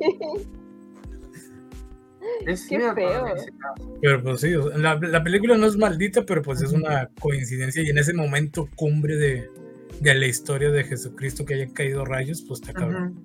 Si hubieran caído los romanos, a los que interpretaban a los romanos que le, le picaban la panza, hubiera estado bien chido. No, de nuevo. no, no, no. No mames. Pues sí. Bueno, ya que estamos hablando de películas de no terror, este, está también El Mago de Oz, ¿cómo no? Uy. Ah, sí. Cierto. Sí, pero no, no sé exactamente cu- cuál es lo malo del malo del mago de Oz. Se suicidaron dos personas, Y se murió. Robert. Se curcoveniaron. pero Oh. lo cabrón de la situación es que en la película hay una escena donde Dorothy va caminando por el camino amarillo con todos los personajes, o sea, con el hombre de hojalata, con el león, con este, el espantapájaros, van bailando, y en la parte de atrás, cuando van abriendo la escena, aparece el tipo colgado, güey, uno de los umpalumpas se cuelga, o sea, se ve en la... En la equivocaste de escena franquicia, pero sí, era un enanito. Munchkins. Bueno, No son umpalumpas, Munchkins. Ay, perdóneme, señor Willy Wonka. Este, este, resulta que aparece en esa escena, o sea, aparece en la película ya editada y todo el pedo, aparece el tipo colgado, güey. O sea, nadie se había dado cuenta. Ya después hicieron la remasterización de la película y cortaron la escena, evidentemente. Entonces, No, no, no la cortaron, le editaron la escena. O ¿Eh? ese, ese cachito lo, lo editaron. Te falta, también- te falta un datito nada más, y es que el problema es que se oían las voces del tipo de la sufrir. Después de que terminaron, se oye y se siente la cuerda de que nadie quiso filmar más en ese set. Y que cuando filmaron, no me acuerdo qué escena, en otra película que no tenía nada que ver, volvieron a oír los ruidos y se cayó parte del set. Justo donde el tipo se había ahorcado. Uf, ay, qué feo. No, y también, también pasó referente a esta película, pues la carrera de Judy Garland siempre fue culera. Este, o sea, Ay, quiero porque decir, hay que ser honestos. no, no, no, o sea, no es que ella no lo intentara, pero pues para hacer esta película eh, se cuenta la leyenda de que su mamá le ofreció a los productores que abusaran sexualmente de ella. sí. No. Sí, sí, sí, o Sí, sea, sí, ya no, es verdad eso. Fue creciendo, sí. o sea, Judy Garland y ya perdió el interés de, de los productores, por así decirlo. Ay, qué feo. Sí, y también hay una muerte relacionada con esta película. El güey que hacía el del hombre lo- de ojalate, el actor, pues le pintaban lo plateado con pintura de plomo. Sí. Ay, se intoxicó. Sí, pues se, se intoxicó y se murió. La bruja también, ¿eh? La bruja mala con verde también se intoxicó porque el otro, el verde también tenía cobre, tenía no sé qué cosa y también. Sí, pero bueno, en el caso de Bobby Epstein, que es el, este actor, que originalmente era el hombre de hojalata, Ujú. y por eso se enfermó y tuvo que dejar la producción. Pero no, él vivió mucho tiempo más. Pero sí, ya casi se lo estaba cargando el payaso porque tuvo una reacción terrible eh, precisamente por esa pintura de plomo y aluminio. Eh, Es que sí, se sí tuvo la reacción culera el primer actor que hizo del hombre de y el primer actor, segundo, es, creo que es- años después sí, sí se murió por la, la pintura de plomo, o sea. ¿Por qué Sí. no le cambiaron la pintura? ah, no, Cambiaron efectivamente. el o actor sea, y dijeron, no, que sale más que barato. fue Jack el o el que la pintura". hizo después. Y, y que precisamente está chistoso porque Bobby Epstein iba a ser primero el, el, el espantapájaros, pero cambiaron los papeles. Ya. Y, y eso es así como que no manches. ¿no? Y también el, el actor que hacía del león terminó calvo. Ajá. Terminó calvo, Ay, esa es la maldición. Terminó como Miguel Hidalgo. Este, Y eh, en el caso de este Jack Haley, lo que le pasó es que, como era la misma pintura, luego de cierto momento se, se secaba el maquillaje y entonces el, se hacía un polvillo metálico que le causó daño permanente a sus ojos. No, hombre, no mames. Ay, Sí. qué feo. güey. Demoraban horas en sacarle esa pintura porque no es una pintura que se pueda volver a, cuando se seca, se pueda volver a disolver. O sea, eh, y, y la bruja peor todavía. Ay, qué feo. La De bruja que es que un antes, hombre. ¿cómo les, les, les valía La bruja madre es un hombre. seguro? O sea, Ay, ¿Sabían pues sí, eso, o no? sea, ¿qué eran los 40? ¿60? Eh, Pues, los- estaba color. 40, 39, Ujú. 39, es una de las Sí. primeras a color grandes. sí. Grandes producciones. Sí, por eso también tiene esos tonos tan chillantes. sí. Sí. Sí, por el proceso de coloreado. y por eso la mitad de la película es en. Bueno, los primeros 20 minutos son en sepia, en blanco y negro. sí. Sí. Les gustaba hacer esas cosas. Sí. También No, hubo cine mexicano de los de finales de los 40, principios de los 50, cuando empezaron a meter color, que por lo menos dejaban la última escena o alguna escena para que se hiciera el cambio de, sí, de le, negro. más dramatismo lo- o lo que quieras en la historia. Ajá, exacto. Ah, yo pensé que era una cuestión artística lo que estaban intentando hacer, una metáfora de También la lo es, porque realidad. efectivamente la Tierra de Oz es un mundo. Es un lugar mágico y colorido. Sí, claro. En la versión- en la Donde viven los. Munchkins y no dos un palumpas. Cálmate, maldito Willy Wonka. Y en la versión Bueno, Son también esclavos, pero liberan los Munchkins y a los. Ah, bueno, no, los, los Munchkins no eran este, esclavos, eran los. Ay, es que pueblos. Habitantes de la ciudad. ¿Cuál ciudad es la plateada, Esmeralda. dorada? Esmeralda. Esmeralda. Era el camino dorado, amarillo. Y ¿cómo se llama la ciudad de Esmeralda? No sé cómo sé eso, pero lo sé. Ahí están los Umpalumpa. Guadalupe. Están enojados los güeyes. Sí, tenían caras raras, güey. A mí me, me perturbaban mucho esos señores. Señores. Creo que uno de estos güeyes es de, el de Freaks. Ah, sí, se parece. No, sí, sí, sí es. O sea, más bien, más bien de esta imagen, sí, sí, yo creo que debe ser el de la esquina. Este, pero-. Ah, mira. Ok. No sé, es que era- eran Sí, películas son- perturbadoras, güey. O sea, es como la de, ¿cómo se llama? El regreso a Oz, justamente con Fire Zabal, que estábamos hablando hoy. Esa película es muy buena. No está maldita, pero es muy buena. Sí, Ajá. es, es- es rara. Sí, por Y eso. esa arranca en color sepia. También. Hablábamos de técnica, arranca en color sepia y después pasa a color. Ujú. Sí, pues sí, siguieron el estilo. Ahora, Nacho, tú que sabes mucho de- del Mago de Oz, esta, ¿la película de Regreso a Oz tiene que ver con los libros o fue mamada de Disney? No, Para sí color. tiene que ver, aunque hicieron su desmadre. Ok. Hicieron su desmadre, sí. Porque son como 40 libros de esta saga, ¿no? Sí, Sí. La- los primeros veintitantos son de, de Frank L. Baum y ya luego de otro autor. Pero sí, este. Ahí en ese regreso a Oz es una mezcolanza de. de entre las, la, lo que sería la segunda y la tercera novela. Porque en la segunda no aparece Dorothy. Y es en la tercera. Sí, en la de Osma de Oz y luego regreso a Oz. Este, sí. Es Entonces hacen ahí todo es un- una guerra civil. sí hacen una mezcolanza. Pues bueno, la, la guerra de Ginger, la rebelión de Ginger, de la general Ginger, que es una rebelión de mujeres. Ay, qué progre. Malditas Sí, feministas. nada más que aquí meten al, al rey Nomo, Y que también el rey. Nomo es el es el este el enemigo de la saga, el enemigo principal. Sí, porque. Ginger era nada más una rebelión de mujeres, este, que aunque parece que se están burlando de las mujeres, este, Frank L. Baum, este, su, creo que era su cuñada, era sufragista, y entonces él apoyaba el Oh. movimiento sufragista. Ay, Sí. Sí, entonces este, era así como eh, jugar con, este, sí, se rebelan las mujeres y ahora qué vamos a hacer, ¿no? O, lo mismo, cuando Osma, que está convertida en niño, pues la tiene que, la tiene que convertir, volver a, su figura ori- original, y entonces están el hombre de hojalata y el hombre de paja diciéndole, oye, este, las ventajas de ser niña. Es una cosa muy rara, o sea, ¿por qué se ponen? "No, es que no quiero ser niña, le dicen, no, es que tienes que serlo.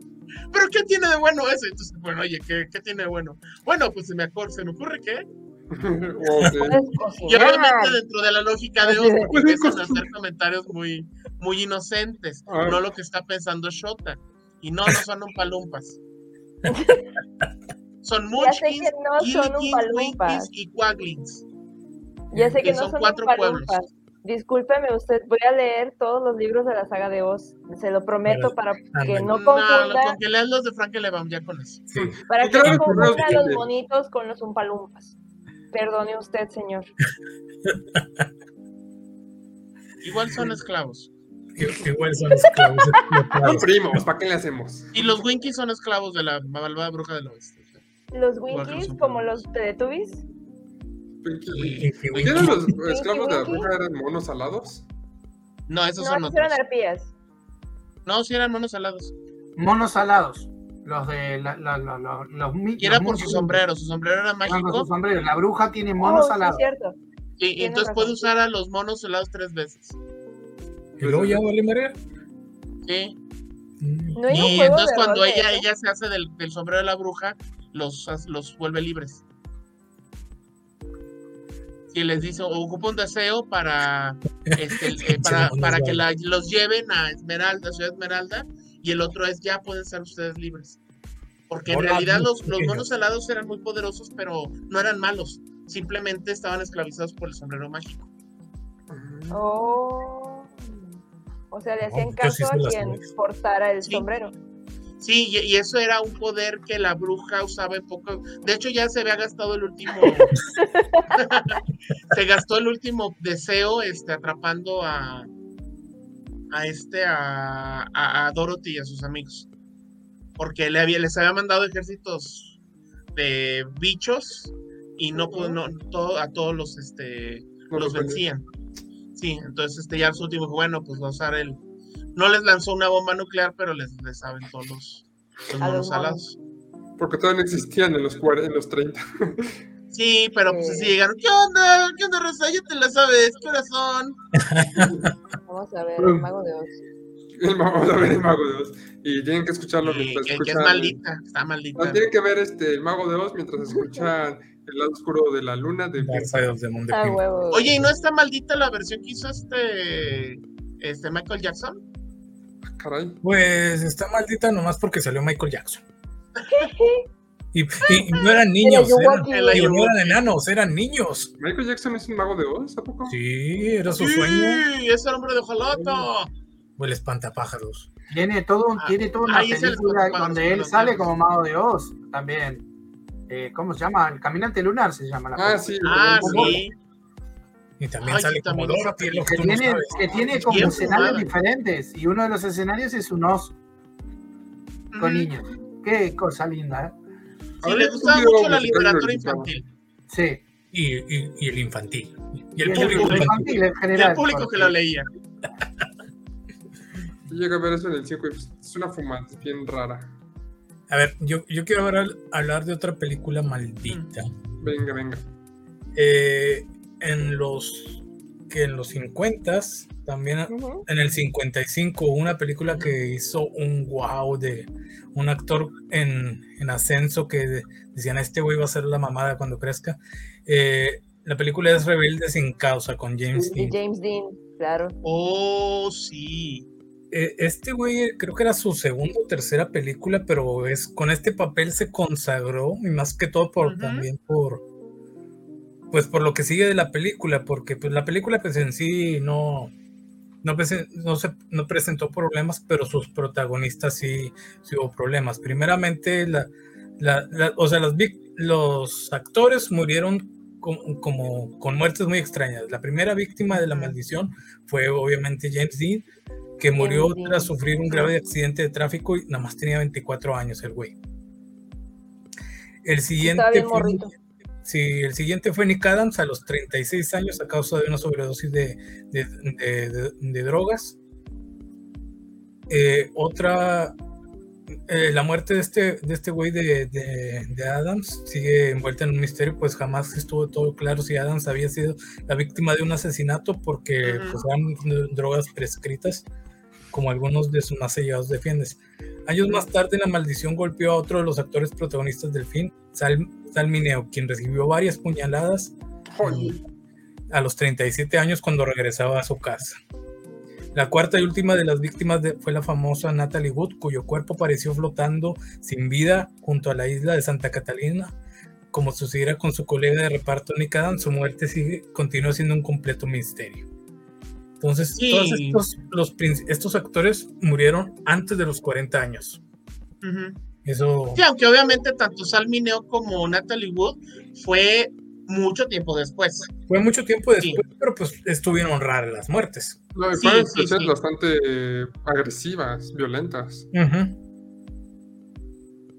de Sí, Natalie pero Wood- hasta eso llegó a ser la de cosas Natalie muy Wood chidas es complicada, es complicada porque apareció ahogada y ella había estado en un, en un yate con, Rick- con Wagner y con él, con otros haciendo en una fiesta.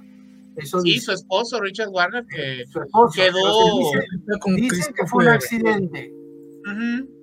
La versión oficial es fue un accidente. Se, se pasó de alcohol, se cayó al agua, los otros tampoco la vieron y se ahogó. Sí. Pero hay cosas muy raras, eh. Sí, está, está muy raro que nadie la viera ni nada de Que eso. nadie la viera, que nadie Y que sintiera. haya que- discutido con el esposo. Y creo que ese caso que ahí también estaba Christopher Walker o no. sí. Sí. Que, teni- que Sí, tenía es, una es un caso con- muy complicado y, y sí estuvo. Y de hecho, Richard Wagner quedó marcado de por vida, siempre con la sospecha de que había asesinado a su esposo. Ujú. Exactamente. Sí.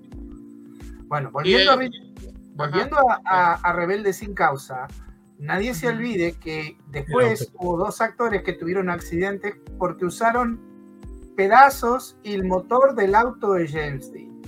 Sí. Ujú. Tanto así que el auto de James Dean está, con, el- está en un museo y está considerado, y ahora no lo quieren tocar más porque dicen que el que lo usa se mata con el auto. Sí. Dos actores que ahora no me acuerdo, no sé, no sé si uno fue, el, eh, ¿cómo se llama? El, eh, ay, el que sale también, Jeff Cam, o no me acuerdo, uno de los que les gustaba correr, o que les gustaba correr, y usaron el motor del auto, porque era un auto deportivo muy bueno, está, listo. Esos dos tuvieron un accidente de tránsito en ese auto. El carrito de, de Dean se llamaba Little Bastard. No. Ni tampoco tenía el nombre de mujer, ¿no? Como era, ¿Es ese? no, era un deportivo gris, era otro. Sí. Sí, sí, sí, no Sí. ese es el carro.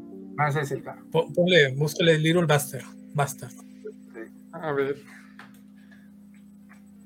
No, no, no era un auto rojo que estaba, que se llamaba Christine, pero bueno. Oye, vi cuál. Está muy chido. Que se parece al del santo. Ándale, de hecho. sí, es como el del santo. en- en- en- bueno, que usó en varias de sus películas. Ahí está el, el autito. Ahí está. Está muy chidito. Sí, sí, es un auto deportivo de correr carrera, mismo. En No, pues, sí se ve mortal ese auto. Sí. Nada de seguridad tiene ese auto. No, pues, o sea, ¿qué es de los 50, 60 esa Es película? de los 50, sí. No, pues todavía no tenían Sí, tanta regulación ese 55. auto. E- Este, e- ese carrillo fue tuneado por, por el güey que hizo el primer batimóvil de la serie.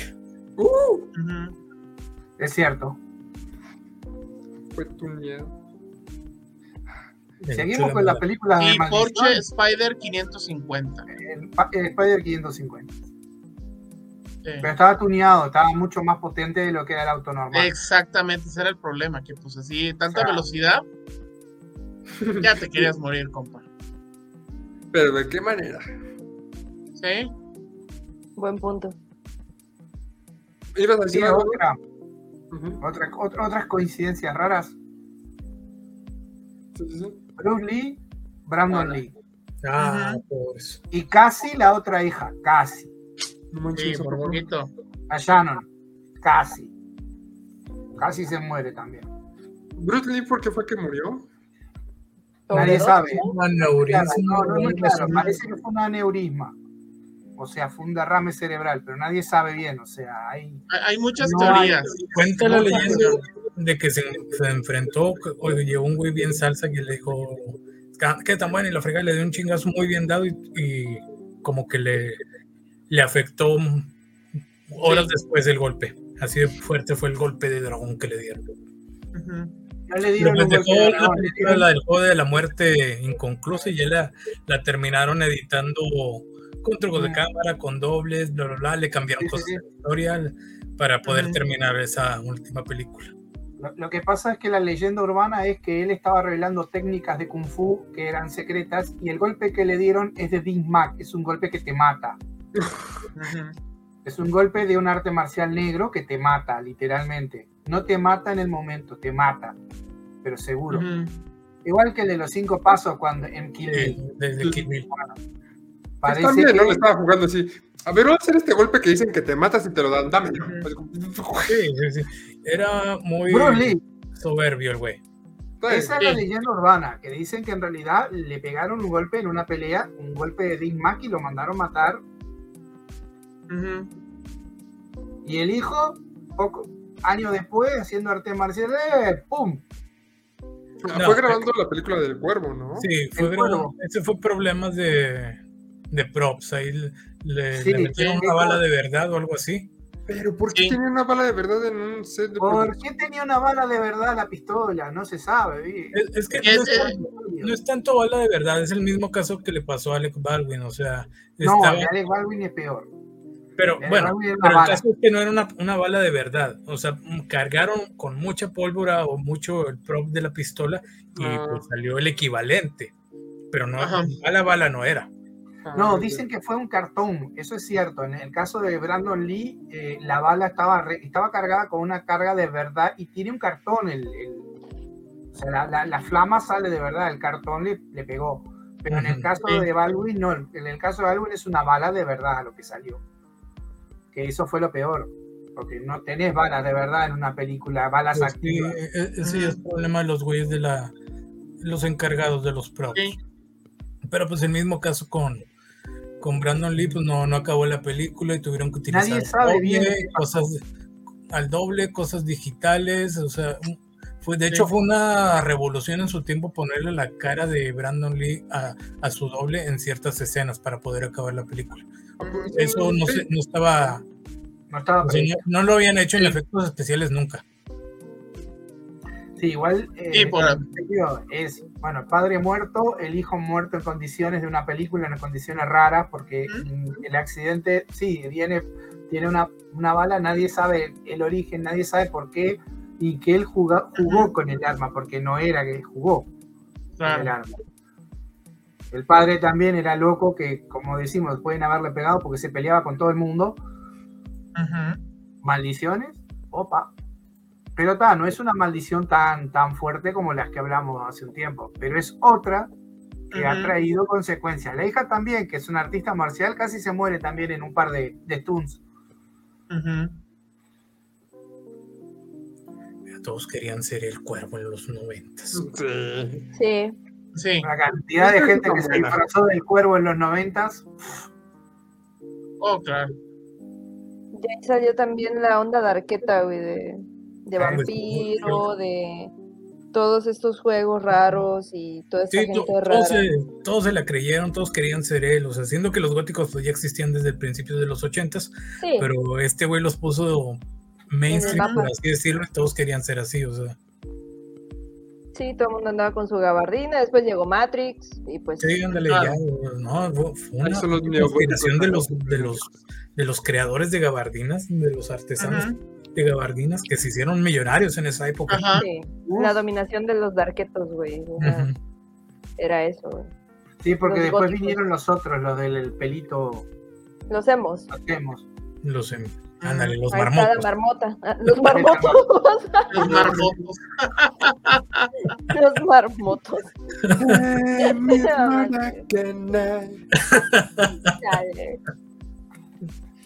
Sí. Sí. Hace rato me estabas diciendo esta. Ah, ¿Se les ocurre alguna de- más? Porque la verdad que sí. todavía podemos seguir. Pam tenía la de justamente el bebé de, Rosemary. El bebé de. Rosemary. El bebé de. Rosemary, ¿verdad? Esa película, digo, yo siempre las he visto como la trinidad de las películas de exorcismos, demonios y cosas, o sea, fueron así como que las que aventaron el boom de esas películas. No son las primeras, porque no lo son. También está, está Mephisto's Waltz de los 50 este, pero estas en específico eran muchísimo más, em, vaya, la, la, la, temática era más hacia las cuestiones de los demonios, de las, eh, los hijos de los demonios, las cosas satánicas, ¿verdad? Que ya viene el maligno a bailar la pelusa y todas esas pendejadas, ¿no? Entonces, este, resulta que el bebé de Rosemary tuvo eh, una eh, pues aceptación bastante buena en el cine. Todo mundo eh, dijo, no mames, esta película es lo máximo, es, uy, qué miedo con el bebé que es el hijo del diablo y bla, bla, bla, ¿no? Ella es la, típica virgen este, que va a tener al hijo del diablo. Entonces, esta película está dirigida por Roman Polanski y sabemos que esta película es del 73, si no me equivoco. No, perdón, del 68. ¿Y saben qué estaba pasando en el 68? Pues claro, estaba Charles Manson y la familia. Que andaba, andaba haciendo sus cosas raras y andaba matando gente. Justamente, creo que fue después de la grabación. Eh, mataron a Sharon Tate, que era la esposa de Roman Polanski. Eh, esta em, película también fue filmada en el edificio Dakota, que se sabe que ese edificio pues es así como que una conjunción de chismes o de leyendas urbanas en donde subieron cultos, subieron eh, cosas de, satanismo, mataron a John Lennon ahí. Sí, ahí afuera. Afuera de ese edificio mataron a John Lennon. En el año 80. Este, en los 80s. Eh, entonces, siempre siempre ha estado ese edificio así como que medio marciano, ¿no? medio raro. Eh, en esta película murieron varias personas. Eh, justamente murió el coproductor. No, espérame. bueno, Al, empezar, al empezar el rodaje, el coproductor tuvo un fallo renal y lo tuvieron que ir a, pues, cayó en el hospital. También el compositor de la banda sonora fue el primero que murió. En realidad, sí, a causa de un coágulo cerebral. Eh, también uno de los personajes de, la, de, los personajes secundarios murió a causa de esto mismo, de, un coágulo cerebral. Coincidencia, nadie lo sabe. Pero hay una pandemia de coágulos. terminó la película esta persona. Eh, sí. Entonces, este, y ya lo, lo más, em, lo más heavy fue cuando mataron a Sharon Tate, que fue la familia que estaban rodando esta película. Roman Polanski no estaba con ella, evidentemente.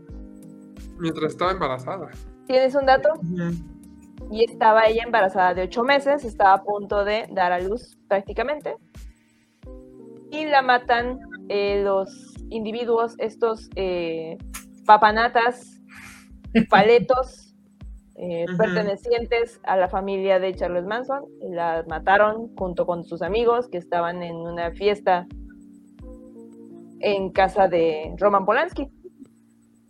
Entonces, digo, no está tan maldita, bueno, sí, sí está maldita porque murieron muchas personas. Entonces, claro que se, habla de, muchos acontecimientos, ¿no? Eh, cómo mezclar a Charles Manson con el Helter Skelter y sus cosas eh, de paleto que también andaba en sus rollos y pues el hecho de que este edificio haya sido eh, la cúpula de un chingo de cuestiones satánicas, esotéricas, místicas, etcétera, etcétera, pues por ahí dicen que fue una conjunción de todo y empezaron las muertes, ¿no? De, de toda esta gente. Y la verdad es que es la trinidad de las películas malditas y de las mejores películas que podemos ver sobre cuestiones diabólicas, entes bizarros, posesiones, hijos del diablo, etcétera, etcétera.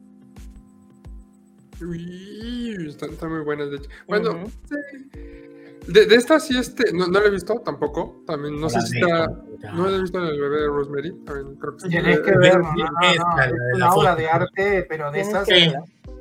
Sí, pero hay un remake de bien Crucifix, pedorro y con tampoco Saldaña, esa no la veas. La gran Ah, cosa. Pero este, sí supe justamente lo de Sharon Tate. En otro universo paralelo, según Tarantino, fueron asesinados este, los, la familia de Manson por Brad Pitt y Leonardo DiCaprio. DiCaprio. Pero en la vida real, Y Leonardo DiCaprio. eh, Ajá. en, la, en la vida real, este, pues sí estuvo feo ese, ese, ese acontecimiento. Y sí, o sea, también yo me acabo de enterar todo lo que pasó con el bebé de Rosemary. Y no sabía que había tenido tantas muertes. ¿Cuántos tuvo más o menos? En total ya, en- de, de muertes, por así decirlo, de la película. ¿Cuatro o cinco? Fueron dos y los de mm, la familia fueron cuatro, Sí. Cuatro. entonces Tú- fueron tú- como seis. También fueron como seis, entonces está, está fuerte eso. No sé tengan a ustedes alguna otra película ahí que les haya, les haya surgido más. Yo tengo una que es entre maldición y teoría conspirativa bien loca. Película mexicana. Uh, Estamos hablando de Ensayo de un crimen de 1955, me suena. novela de Rodolfo Sigli, clásica, este, sobre un hombre que precisamente está obsesionado con ser un asesino, ¿no? Y las cajitas de Este, claro, y esta película fue protagonizada por el señor telenovela Ernesto Alonso, que tenía una cara de dandy, que pues decías, ay, ¿a poco este anda con mujeres, por favor? Pero bueno, como siempre, mi buen Ernesto Alonso, gran actor, que ya estaba jovencísimo en esa época, y sale su mejor amiga, Miroslava Stern. Estamos hablando de una actriz de origen, este, es balcánico, no sé si es este, este checa o, o- o húngara por ahí, creo que es este, checa. Y que vino a México. eh, y bueno, en la escena, una de las escenas finales, que es una escena muy impresionante, eh, podemos ver que un maniquí de, que representa a, a, a Miroslava, que en su papel de Patricia, ay, Patricia Castillo se llamaba, el Creo sí. personaje, bueno, es cremado, o sea, la meten en un en una habitación así llena de fuego y ves cómo se va quemando, ¿no? Y es una escena muy fuerte para esa época, o sea, estamos hablando 1955. Pues bien, eh, termina la producción y días antes, estamos hablando del 9 de marzo de 1955, eh, días antes de que se hiciera el estreno de la película, muere Miroslav Stern a los 29 años de edad. Hay muchas este, teorías acerca de su muerte. Dicen que pues que agarró ahí unas, unos barbitúricos y al modo Marilyn, Marilyn Monroe, ¡pap! y adiós Nicanor, la encontraron muerta en su departamento. Y pues esa es la versión oficial. Decían que tenía una mano, sobre su mano una fotografía. Y hay varias este, razones. En esa fotografía tenía una persona que era la persona por la cual ella tomó esa decisión. Y bueno, unos dicen que es Canti, que fue Cantinflas, otros que fue el papá de Miguel Bosé, este Miguel Dominguín. Este, pero dicen que la foto en realidad era de otra actriz llamada Ninon Sevilla, una actriz de origen cubano, un mujerón con el que efectivamente anduvo porque mi Miroslava era bisexual en una época muy difícil para tener esas decisiones, pero sí anduvo con actores y actrices, este, empresarios de la época. Dicen que Ernesto Alonso, aunque él siempre lo negó y dijo que no era cierto, que Ernesto Alonso entró a la habitación y al ver la foto dijo no y cambió las fotos. Y entonces por ahí dice, no, es que era Domingo. Bien, esa es una versión. Porque resulta que eh, cuando se le veló, aunque se hizo así como que una autopsia muy rápida y demás, se le veló fue en ataúd cerrado y nadie la vio y la cremaron. Así como que ra- todo muy rápido. Oh, como el maniquí. Sí. ¿Cómo ¿Se acuerdan de la escena del fuego? Del maniquí siendo Sí. cremado. ¿verdad? Ok. Resulta que hay una teoría que dicen que ella era amante de un eh, empresario muy poderoso de la época, Jorge Pasquel, que curiosamente murió un día antes en un accidente aéreo. Jorge Pasquel, este, un accidente iba de México a Monterrey y se desplomó su avión. Está la teoría de que Miroslava estaba en el avión. Y entonces falleció al lado de Jorge Pasquel. Quedaron los cuerpos calcinados pero para evitar el escándalo de que Jorge Pasquel muere al lado de su amante, la actriz Miroslava Stern, que era la güerita de todas las películas del cine de oro Guapísima. mexicano, guapísima, una, una, una gran mujer que también una vida tri- triste porque medio la vendieron desde muy chiquita, ¿no? Y bueno, venía huyendo de la onda de los nazis. Recuerdo. Venía huyendo aquí a a donde los nazis, llega aquí y pues obviamente para abrirse camino ahí la anduvieron Sí, Entonces tuvo que, fue una vida, fue una vida dura. Y obviamente, pues, eh, impactó mucho en su, en, en su, este, en su estabilidad mental y demás.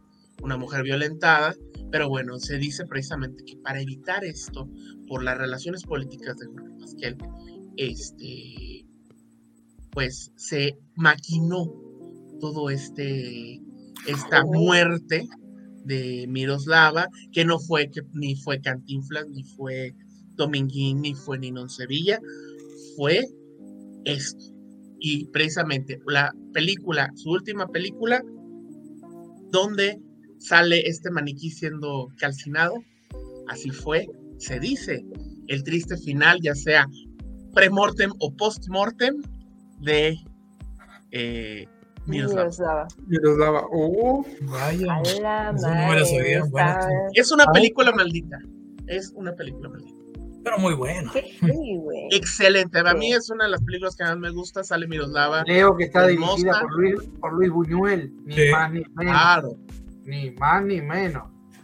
Sí, es, un- es de los de, las- de los peliculones mexicanos, aunque aún siendo de la edad de plata, ya no es edad de oro.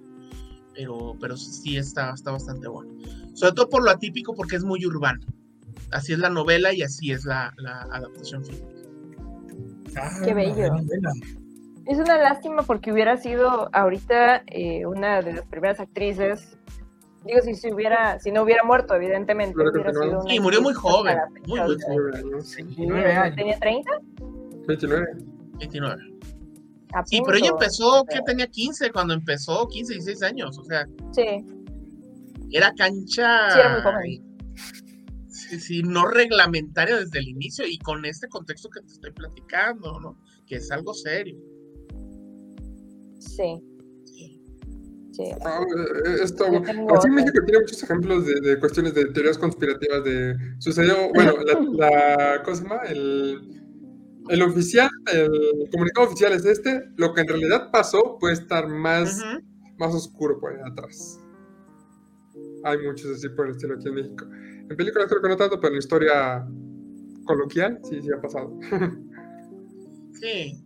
Sí, sobre todo, pues esta sí tuvo una vida muy fea, ¿no? Huyendo de estos, no, su huérfana, sus papás murieron, fue adoptada. ah. Sí, pobrecita, o sea. No, la maldita fue ella, no la película. caso Sí, sí, sí, pero, pero curiosamente estos, este elemento del fuego Sí, que se va enlazando con todas, con todo lo, ya sea una u otra versión, el fuego está presente. Qué loco, es- está, está muy Sí. loco, está muy chido. ¿eh? Esa sí no da, me la da que pensar eso, ¿eh? Da que pensar. Eh, Y sobre todo lo que dijiste, que con ataúd cerrado, una actriz siendo linda, que generalmente no la velan con ataúd cerrado. claro. Sí, no, no que cuando la pobrecita Lupe Vélez, que también le pasó algo parecido, este salió, obviamente murió en Hollywood, fue la primera actriz mexicana en triunfar en Hollywood, este Lupe Vélez. No, hombre, salió, salió su foto este, ya del cadáver, o sea, salió, pero en todos lados. O sea, tú ves fecha que todavía lo googlees y ahí está. La pobrecita de, de Lupe Vélez, que había hecho su primer película mexicana, que no sé si, si contaría, La Sandunga. O sea, ella siempre había hecho cosas en Estados Unidos.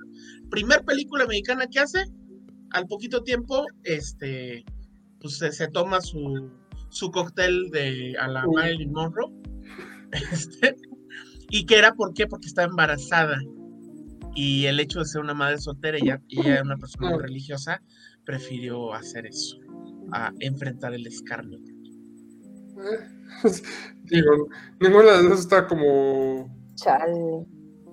Digo, las dos incumplen con la ley del No, y, civil, y- y vean a, a Lupe Vélez, una mujer hermosísima también que falleció antes de, antes de que a los 27, 26 años. Lupe Vélez. Creo que, creo que ella inaugura el, el club de los 27. Sí, sa- sale, hay, hay una serie de, hay una, no una serie, un, un corto del, del gordo y el flaco donde sale Lupe Vélez. Es buenísima. Llega toda borracha Nice. y se le empieza a hacer de pedo a- al gordo. Pues sí, Y se empiezan a gastar mal- maldades. ¡Wow! Sí, le decían The Mexican Bombshell Hmm. o The Hot Tamale. The Hot Mexican Tamale. El, el, sí, el tamal sabroso. No, pues. Oye, El tamal picante. referencia. Empezó de corista, Wow. evidentemente. Sí, no, una, una figura, una mujer talentosa que se. Que Sí, se mira nada más qué cosa. Sí. Se ve que tenía excelentes sentimientos. Este, Claro. Sí, sí, sí, pero, pero pasó del, del cine mudo al, al, al cine este de voz así perfectamente sin pedos. Mira nada más.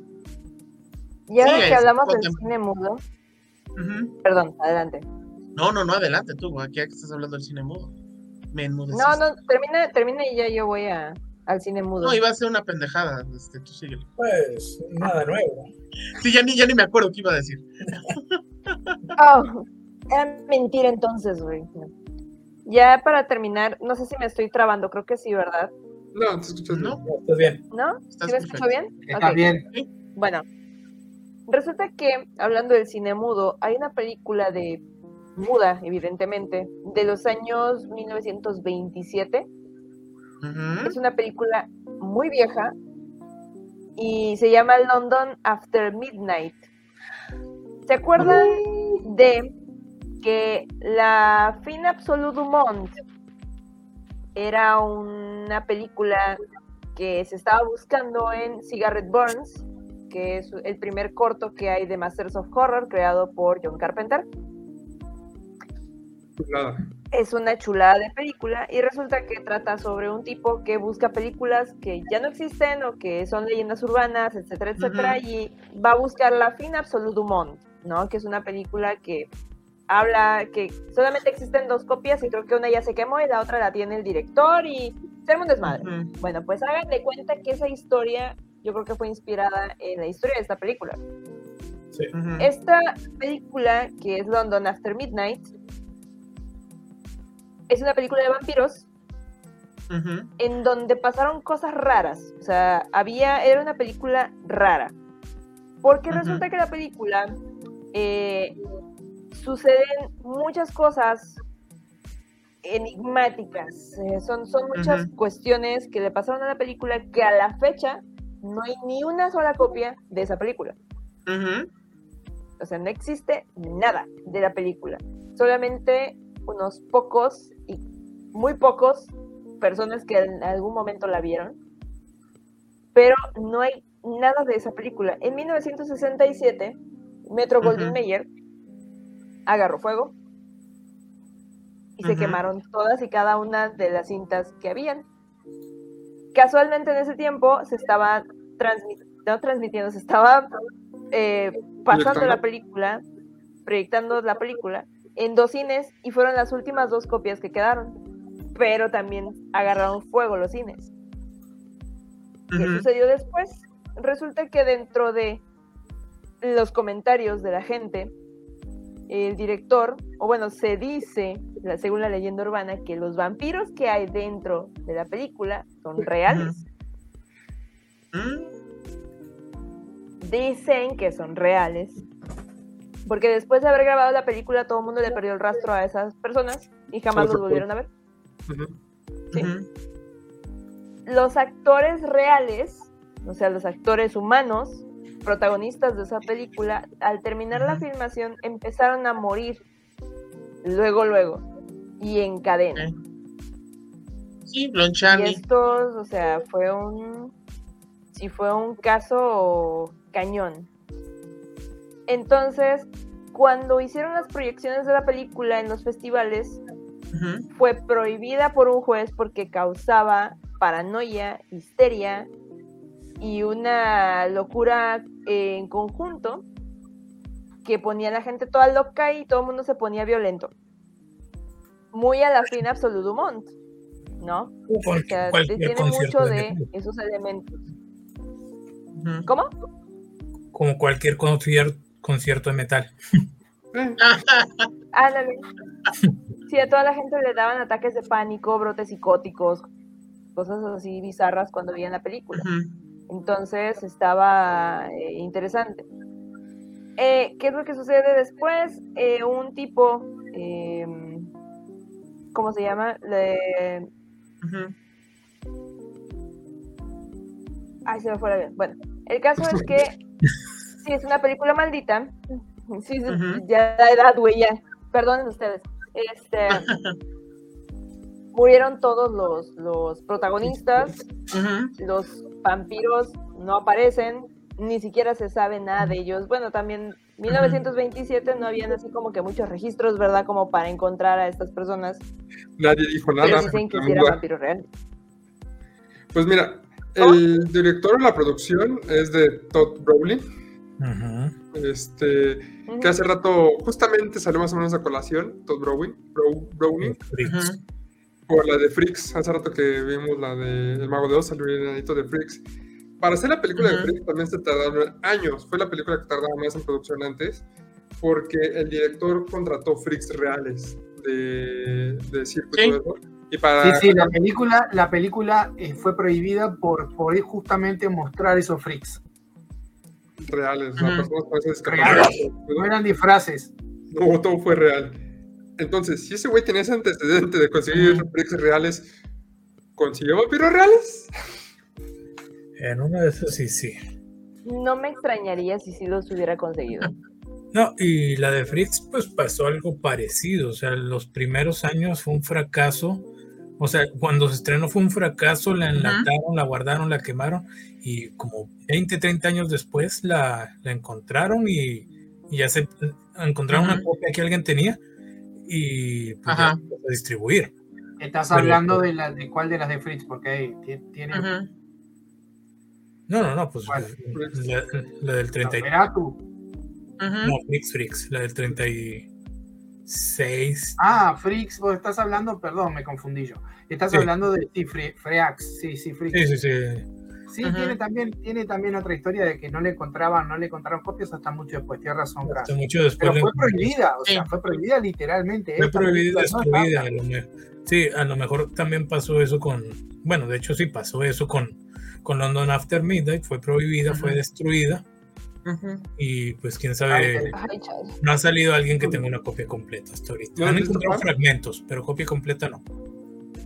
Sí, es que el, el- el pro- el gran problema es que muchas de las películas de los 20, incluso de antes, este, no solamente fue este incendio en los 60, sino también hubo uno antes, como en los 30 Ujú. y se perdieron muchísimo porque obviamente pues el material con el que estaba hecho era altamente inflamable.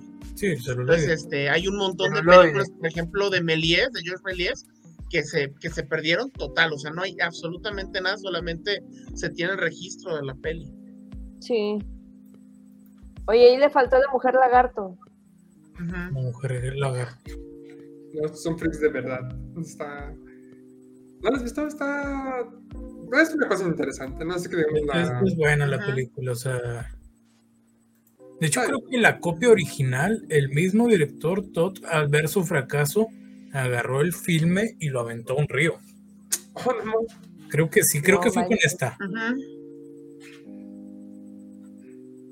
Yo lo poco que sé de esta es que no la quisieron exhibir porque era una película realmente eh, muy impresionante por los temas y por la, por los, porque son de verdad, no son maquillaje. Ujú. Sí, Impactó sí, sí. tanto y sin embargo eh, los personajes son de circo, o sea, es un circo, lo sacó de un circo. No, de hecho, cuando, cuando estaban filmando esta película se, se sentían vivos los, todos los, los freaks. Pues porque Ujú. vienen de un ambiente, ambiente de circo donde ellos eran, son las estrellas, por así decirlo. Entonces aquí eran, no hablaban con otros actores normales, nomás hacían sus grupitos de freaks para na- nada más los freaks y la Claro. frega. O sea, nada más se hablaban entre ellos. Eran elitistas, güey. Sí, La eso- parte de freaks, elitistas, güey. sí, Elitista. exactamente. Ujú. Y pues el único que sobresalió pues fue el, el enanito principal, que pues él lo vimos en otras películas como la del Mago de Oz, precisamente. Pues era el protagonista. Supongo que era el que tenía como más carisma o mínimo mejores dotes actorales. Sí, Ajá. Sí, sí, justamente hace rato quería hablar de eso. Sí. Es una especie, por lo que leí, es una especie de historia shakespeariana, o sea, es un romance, Ujú. contradicciones y Ah, no, no, dinero de por medio y No, y sí tiene un final, un final bueno, tiene un final feo, sí. sí. Sí.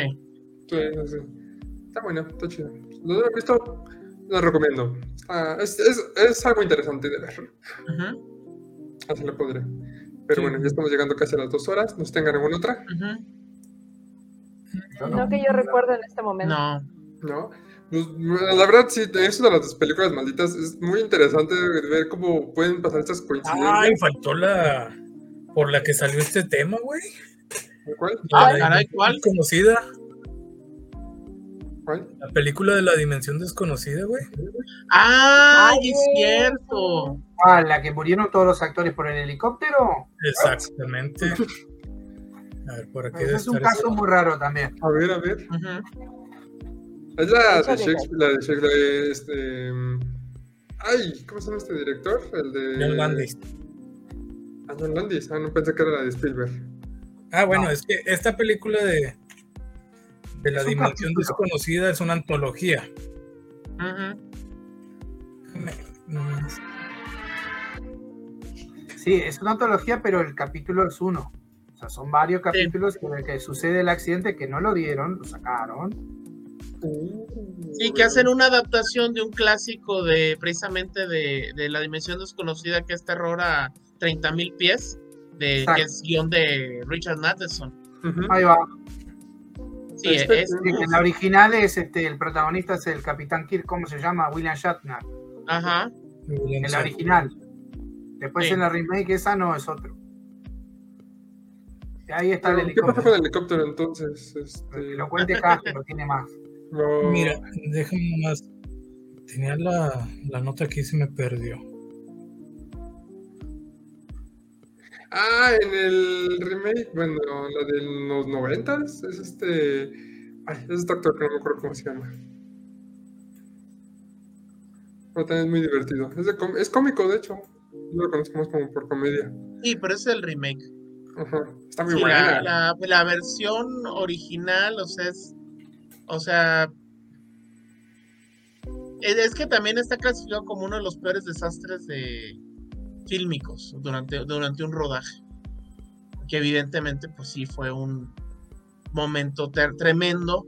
O sea, es de alguien que tiene, pues así como quien dice, re- re- re- recuerdos de Vietnam.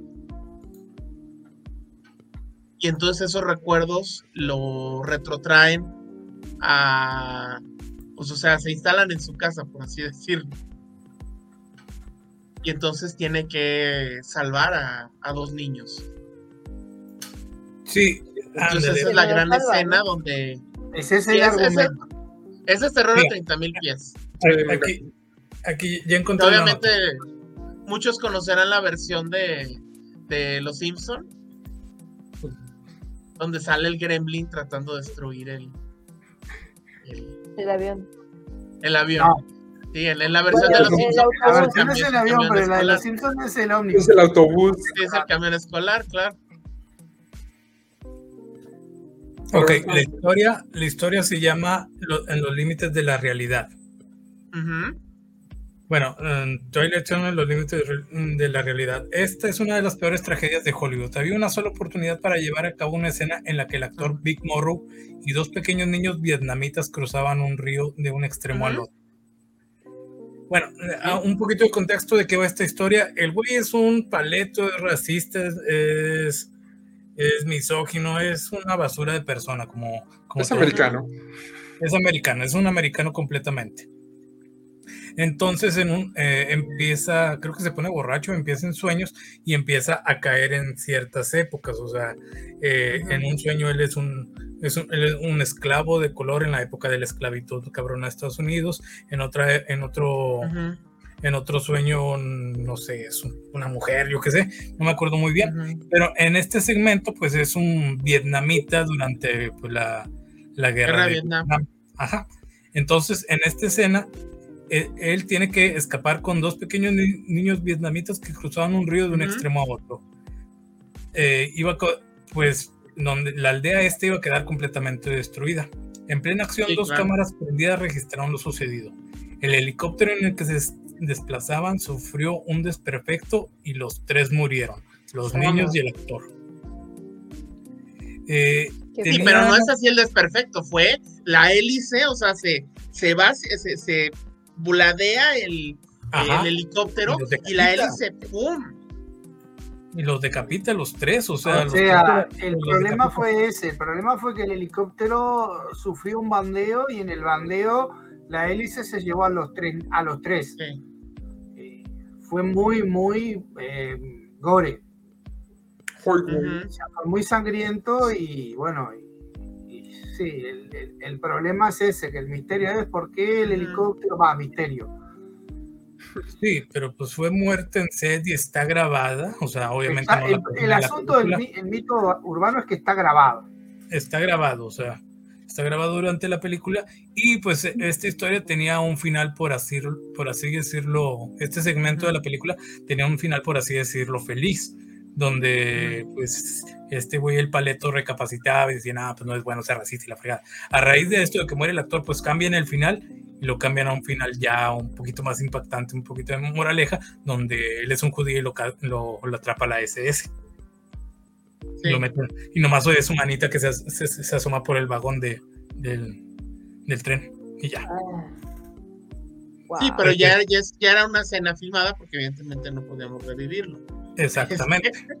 Sí, Y- y- pero es interesante porque, o sea, aquí hicieron todo mal porque tuvieron pésimos, este, este, medidas de seguridad en la producción. Luego los niños, o sea, fue casi como de, ay, es de ahí un, Agárrate dos chamacos cualquiera. agárrate dos chamacos, o sea, Fueron dos cosas. Ahora me acuerdo. El helicóptero era de Vietnam, era real. Ajá. O sea, fue usado en Vietnam. Eso, y un Howie. un Huawei- sí, sí, pero fue un Huawei que no, no es que estaba renovado, fue usado en Vietnam. Sí, ahí Sí. oxidado. Después, lo de los dos niños, eran vietnamitas, de verdad. Sí, y se los No tenían ni consiguió. visa de trabajo, no tenían no nada, o tenían sea. ni visa de trabajo. ¿Cómo? No, a raíz de esto, de este accidente, sí, eh, pues eh, surgieron muchas leyes, o sea, a partir de, Sí. de, de esto, eh, reyes- leyes para, o sea, contratar niños oficialmente, seguros de vida, este, es- es- seguros para, para verificar la maquinaria que utilizan todas en, la- en las películas y la chingada, o sea, a raíz de este Sí. accidente. Sí, Sí, pero el porque también se fueron a urbano es que el tribunales helicóptero- Sí, el mito urbano es que el helicóptero era de Vietnam. Sí, claro. Sí, eh, y, y al, y al, al señor, a Big Morrow y al niño decapitados y al momento de caer aplastó a la niña. ¿Qué La niña más chiquita. Sí, ella murió por aplastamiento. Pero de otros fue en las aspas. Los Mm. niños se llamaban Mika Din Lee, de 6 años, y el niño René Shin Yi Chen, de 8. Morrow debía sacarlos del medio de la guerra y cruzar el gran, el la- el gran lago para dejarlos a salvo. Sobre los Ajá. tres actores y entre explosiones debido a los efectos especiales, tasaba un helicóptero, que debido a las detonaciones perdió estabilidad y comenzó a caer. Al llegar al piso sin control, cayó en seco sobre los actores y la escena quedó grabada en su totalidad. Ah, ellos no iban en helicóptero, o sea, fue un helicóptero que era como pro. encima, o sea, y los decapitó y todo. O sea. Y el, de- O sea, él, él va corriendo por los niños y en ese momento el, el helicóptero se la debe madres. ¿Y el piloto o piloto? Cuando los trabajadores del set se acercaron para constatar que nadie hubiera sufrido alguna herida, se dieron cuenta que la aeronave había decapitado al protagonista y a uno de los niños con sus hélices, mientras el otro perdió la vida aplastado por el aparato. Morrow fue considerado el primer actor principal en perder la vida en un estudio de cine. La secuencia, por supuesto, no fue incluida en el corte final de la película por respe- respeto a los familiares. Aquel hecho, el- aquel hecho desató diferentes medidas que comenzaron a tomarse con respecto a la seguridad en los sets de filmación. Después del incidente, los otros actores debieron continuar con la grabación de los siguientes episodios, aunque afirman que el aire en el lugar había cambiado por completo. Sí, no manches. Sí, se ha muerto alguien ahí, no manches.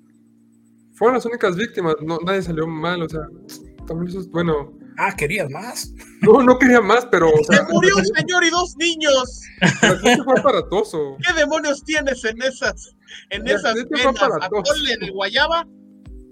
El accidente fue aparatoso, o sea, es un poco sorprendente que este que solo hayan quedado ellos dos. Digo, estuvo Pues, pero wow, Tres.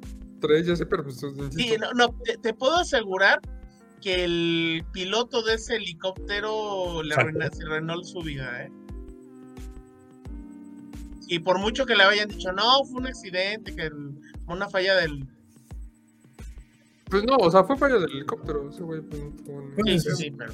Entre eso y las explosiones y todo, o sea, pues le hicieron al chilazo y pues, ahí están los resultados. O sea, como te digo, está grabado en video cómo, cómo fue decapitado y pues fue el primer actor principal, porque los que habíamos mencionado antes pues morían años después por una enfermedad o bla, bla, bla, o, o eran actores secundarios o miembros de la producción, pero este güey, el principal y grabado Claro. en video, enfrente a cámaras.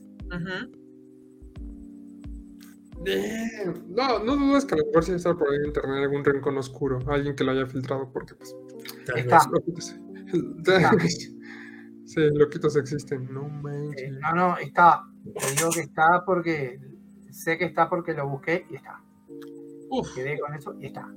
Lo que Uh. pasa también, lo que pasa también es que, se- y- y- o sea, me animé, a, me animé a mirarlo y también está tajeado.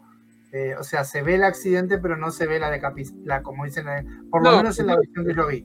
Lo, se ve cámara lenta, se ve la caída del helicóptero, se ve humo, se ve por todos lados, pero no se ve a los muertos. No, pues no, o sea, eso. El video, aclara que, el video aclara que eh, el video que vi aclara que se ve lo que pasa que es muy rápido y no se puede, digamos. Sí, sí, pero sí. es clarito que el helicóptero cae espantoso. Estaba. Me pasa que deben haberlo censurado por todos lados. Pues, Sí, aún así la escena, o sea, no completa, pero esa escena está, está en la película. Damn. Sí, no, el mundo del cine, ahorita lo que estamos escuchando es que uno puede ser que muchas cosas son por negligencia. Muchas situaciones son como por negligencia, tanto de lo que pasa en la película, o sea, de lo que escuchamos en Poltergeist, de que probablemente se maldijeron espiritualmente por ahorrarse unos cuantos dólares utilizando props, o, este, o simplemente negligencia de, de utilizar props que no, que no estaban correctamente bien eh, armados o algo por el estilo, no sé, muchas Claro. cosas son como negligencia, se dicen que son malditos, pero muchas veces es negligencia humana. Otras cosas son como más espirituales, ahí suena que es un poco más como publicidad, pero hay otras coincidencias que son muy extrañas de... No, ¿Cómo puede haber una epidemia de coágulos en la- en el cerebro en una película? Es- es- Eso es las cuestiones Ujú. más interesantes, más. ¿Cómo pueden caerle así a personas cinco rayos de la misma producción? Cinco Ujú. rayos. De, rayo de, de- de tormenta, estamos hablando, ¿no? No, no, no, láser. No sé. Por decir, por volver a recapitular. Y, y, y nos estamos olvidando de unas cuantas, hay un montón. Sí, sí, sí, sí. Sí. Hoy tenemos un poquito de las más, este, de las más famosas, de las que tenemos como más presentes ahorita. Algunas que dijeron, o sea, por ejemplo, la que dijo Nacho, de, Esa fue la más impresionante. Está muy buena ese, ese mito. No, o sea, no, no, no niego que ahorita lo del helicóptero estuvo, estuvo hardcore, pero sí, eso fue un buen, este, fue una buena anécdota. Pero bueno, yo creo que ahorita con eso podemos terminar. Entonces, este, si tienen algo más que agregar, si me digan adiós, chicos. Adiós, chicos. Adiós, Adiós, chicos. Adiós, chicos. Adiós, chicos. Eh, chicos, eh, pues bueno, nada más ahorita pues, síganos en todas nuestras redes, saben, aquí subimos en Facebook todos los martes, Necropsia Podcast, también en YouTube, Necropsia Podcast, todo junto, Eh, Spotify, ya están ahí todos los capítulos, estamos bien actualizados ahí, y pues este pues ya saldrá el próximo, bueno, este día martes, Ujú. y el miércoles en YouTube y así. Este, pues nada más, sigan muertos, nos vemos en la siguiente. no, aquí no somos la Compagation Studios. Bye. Yo saludo.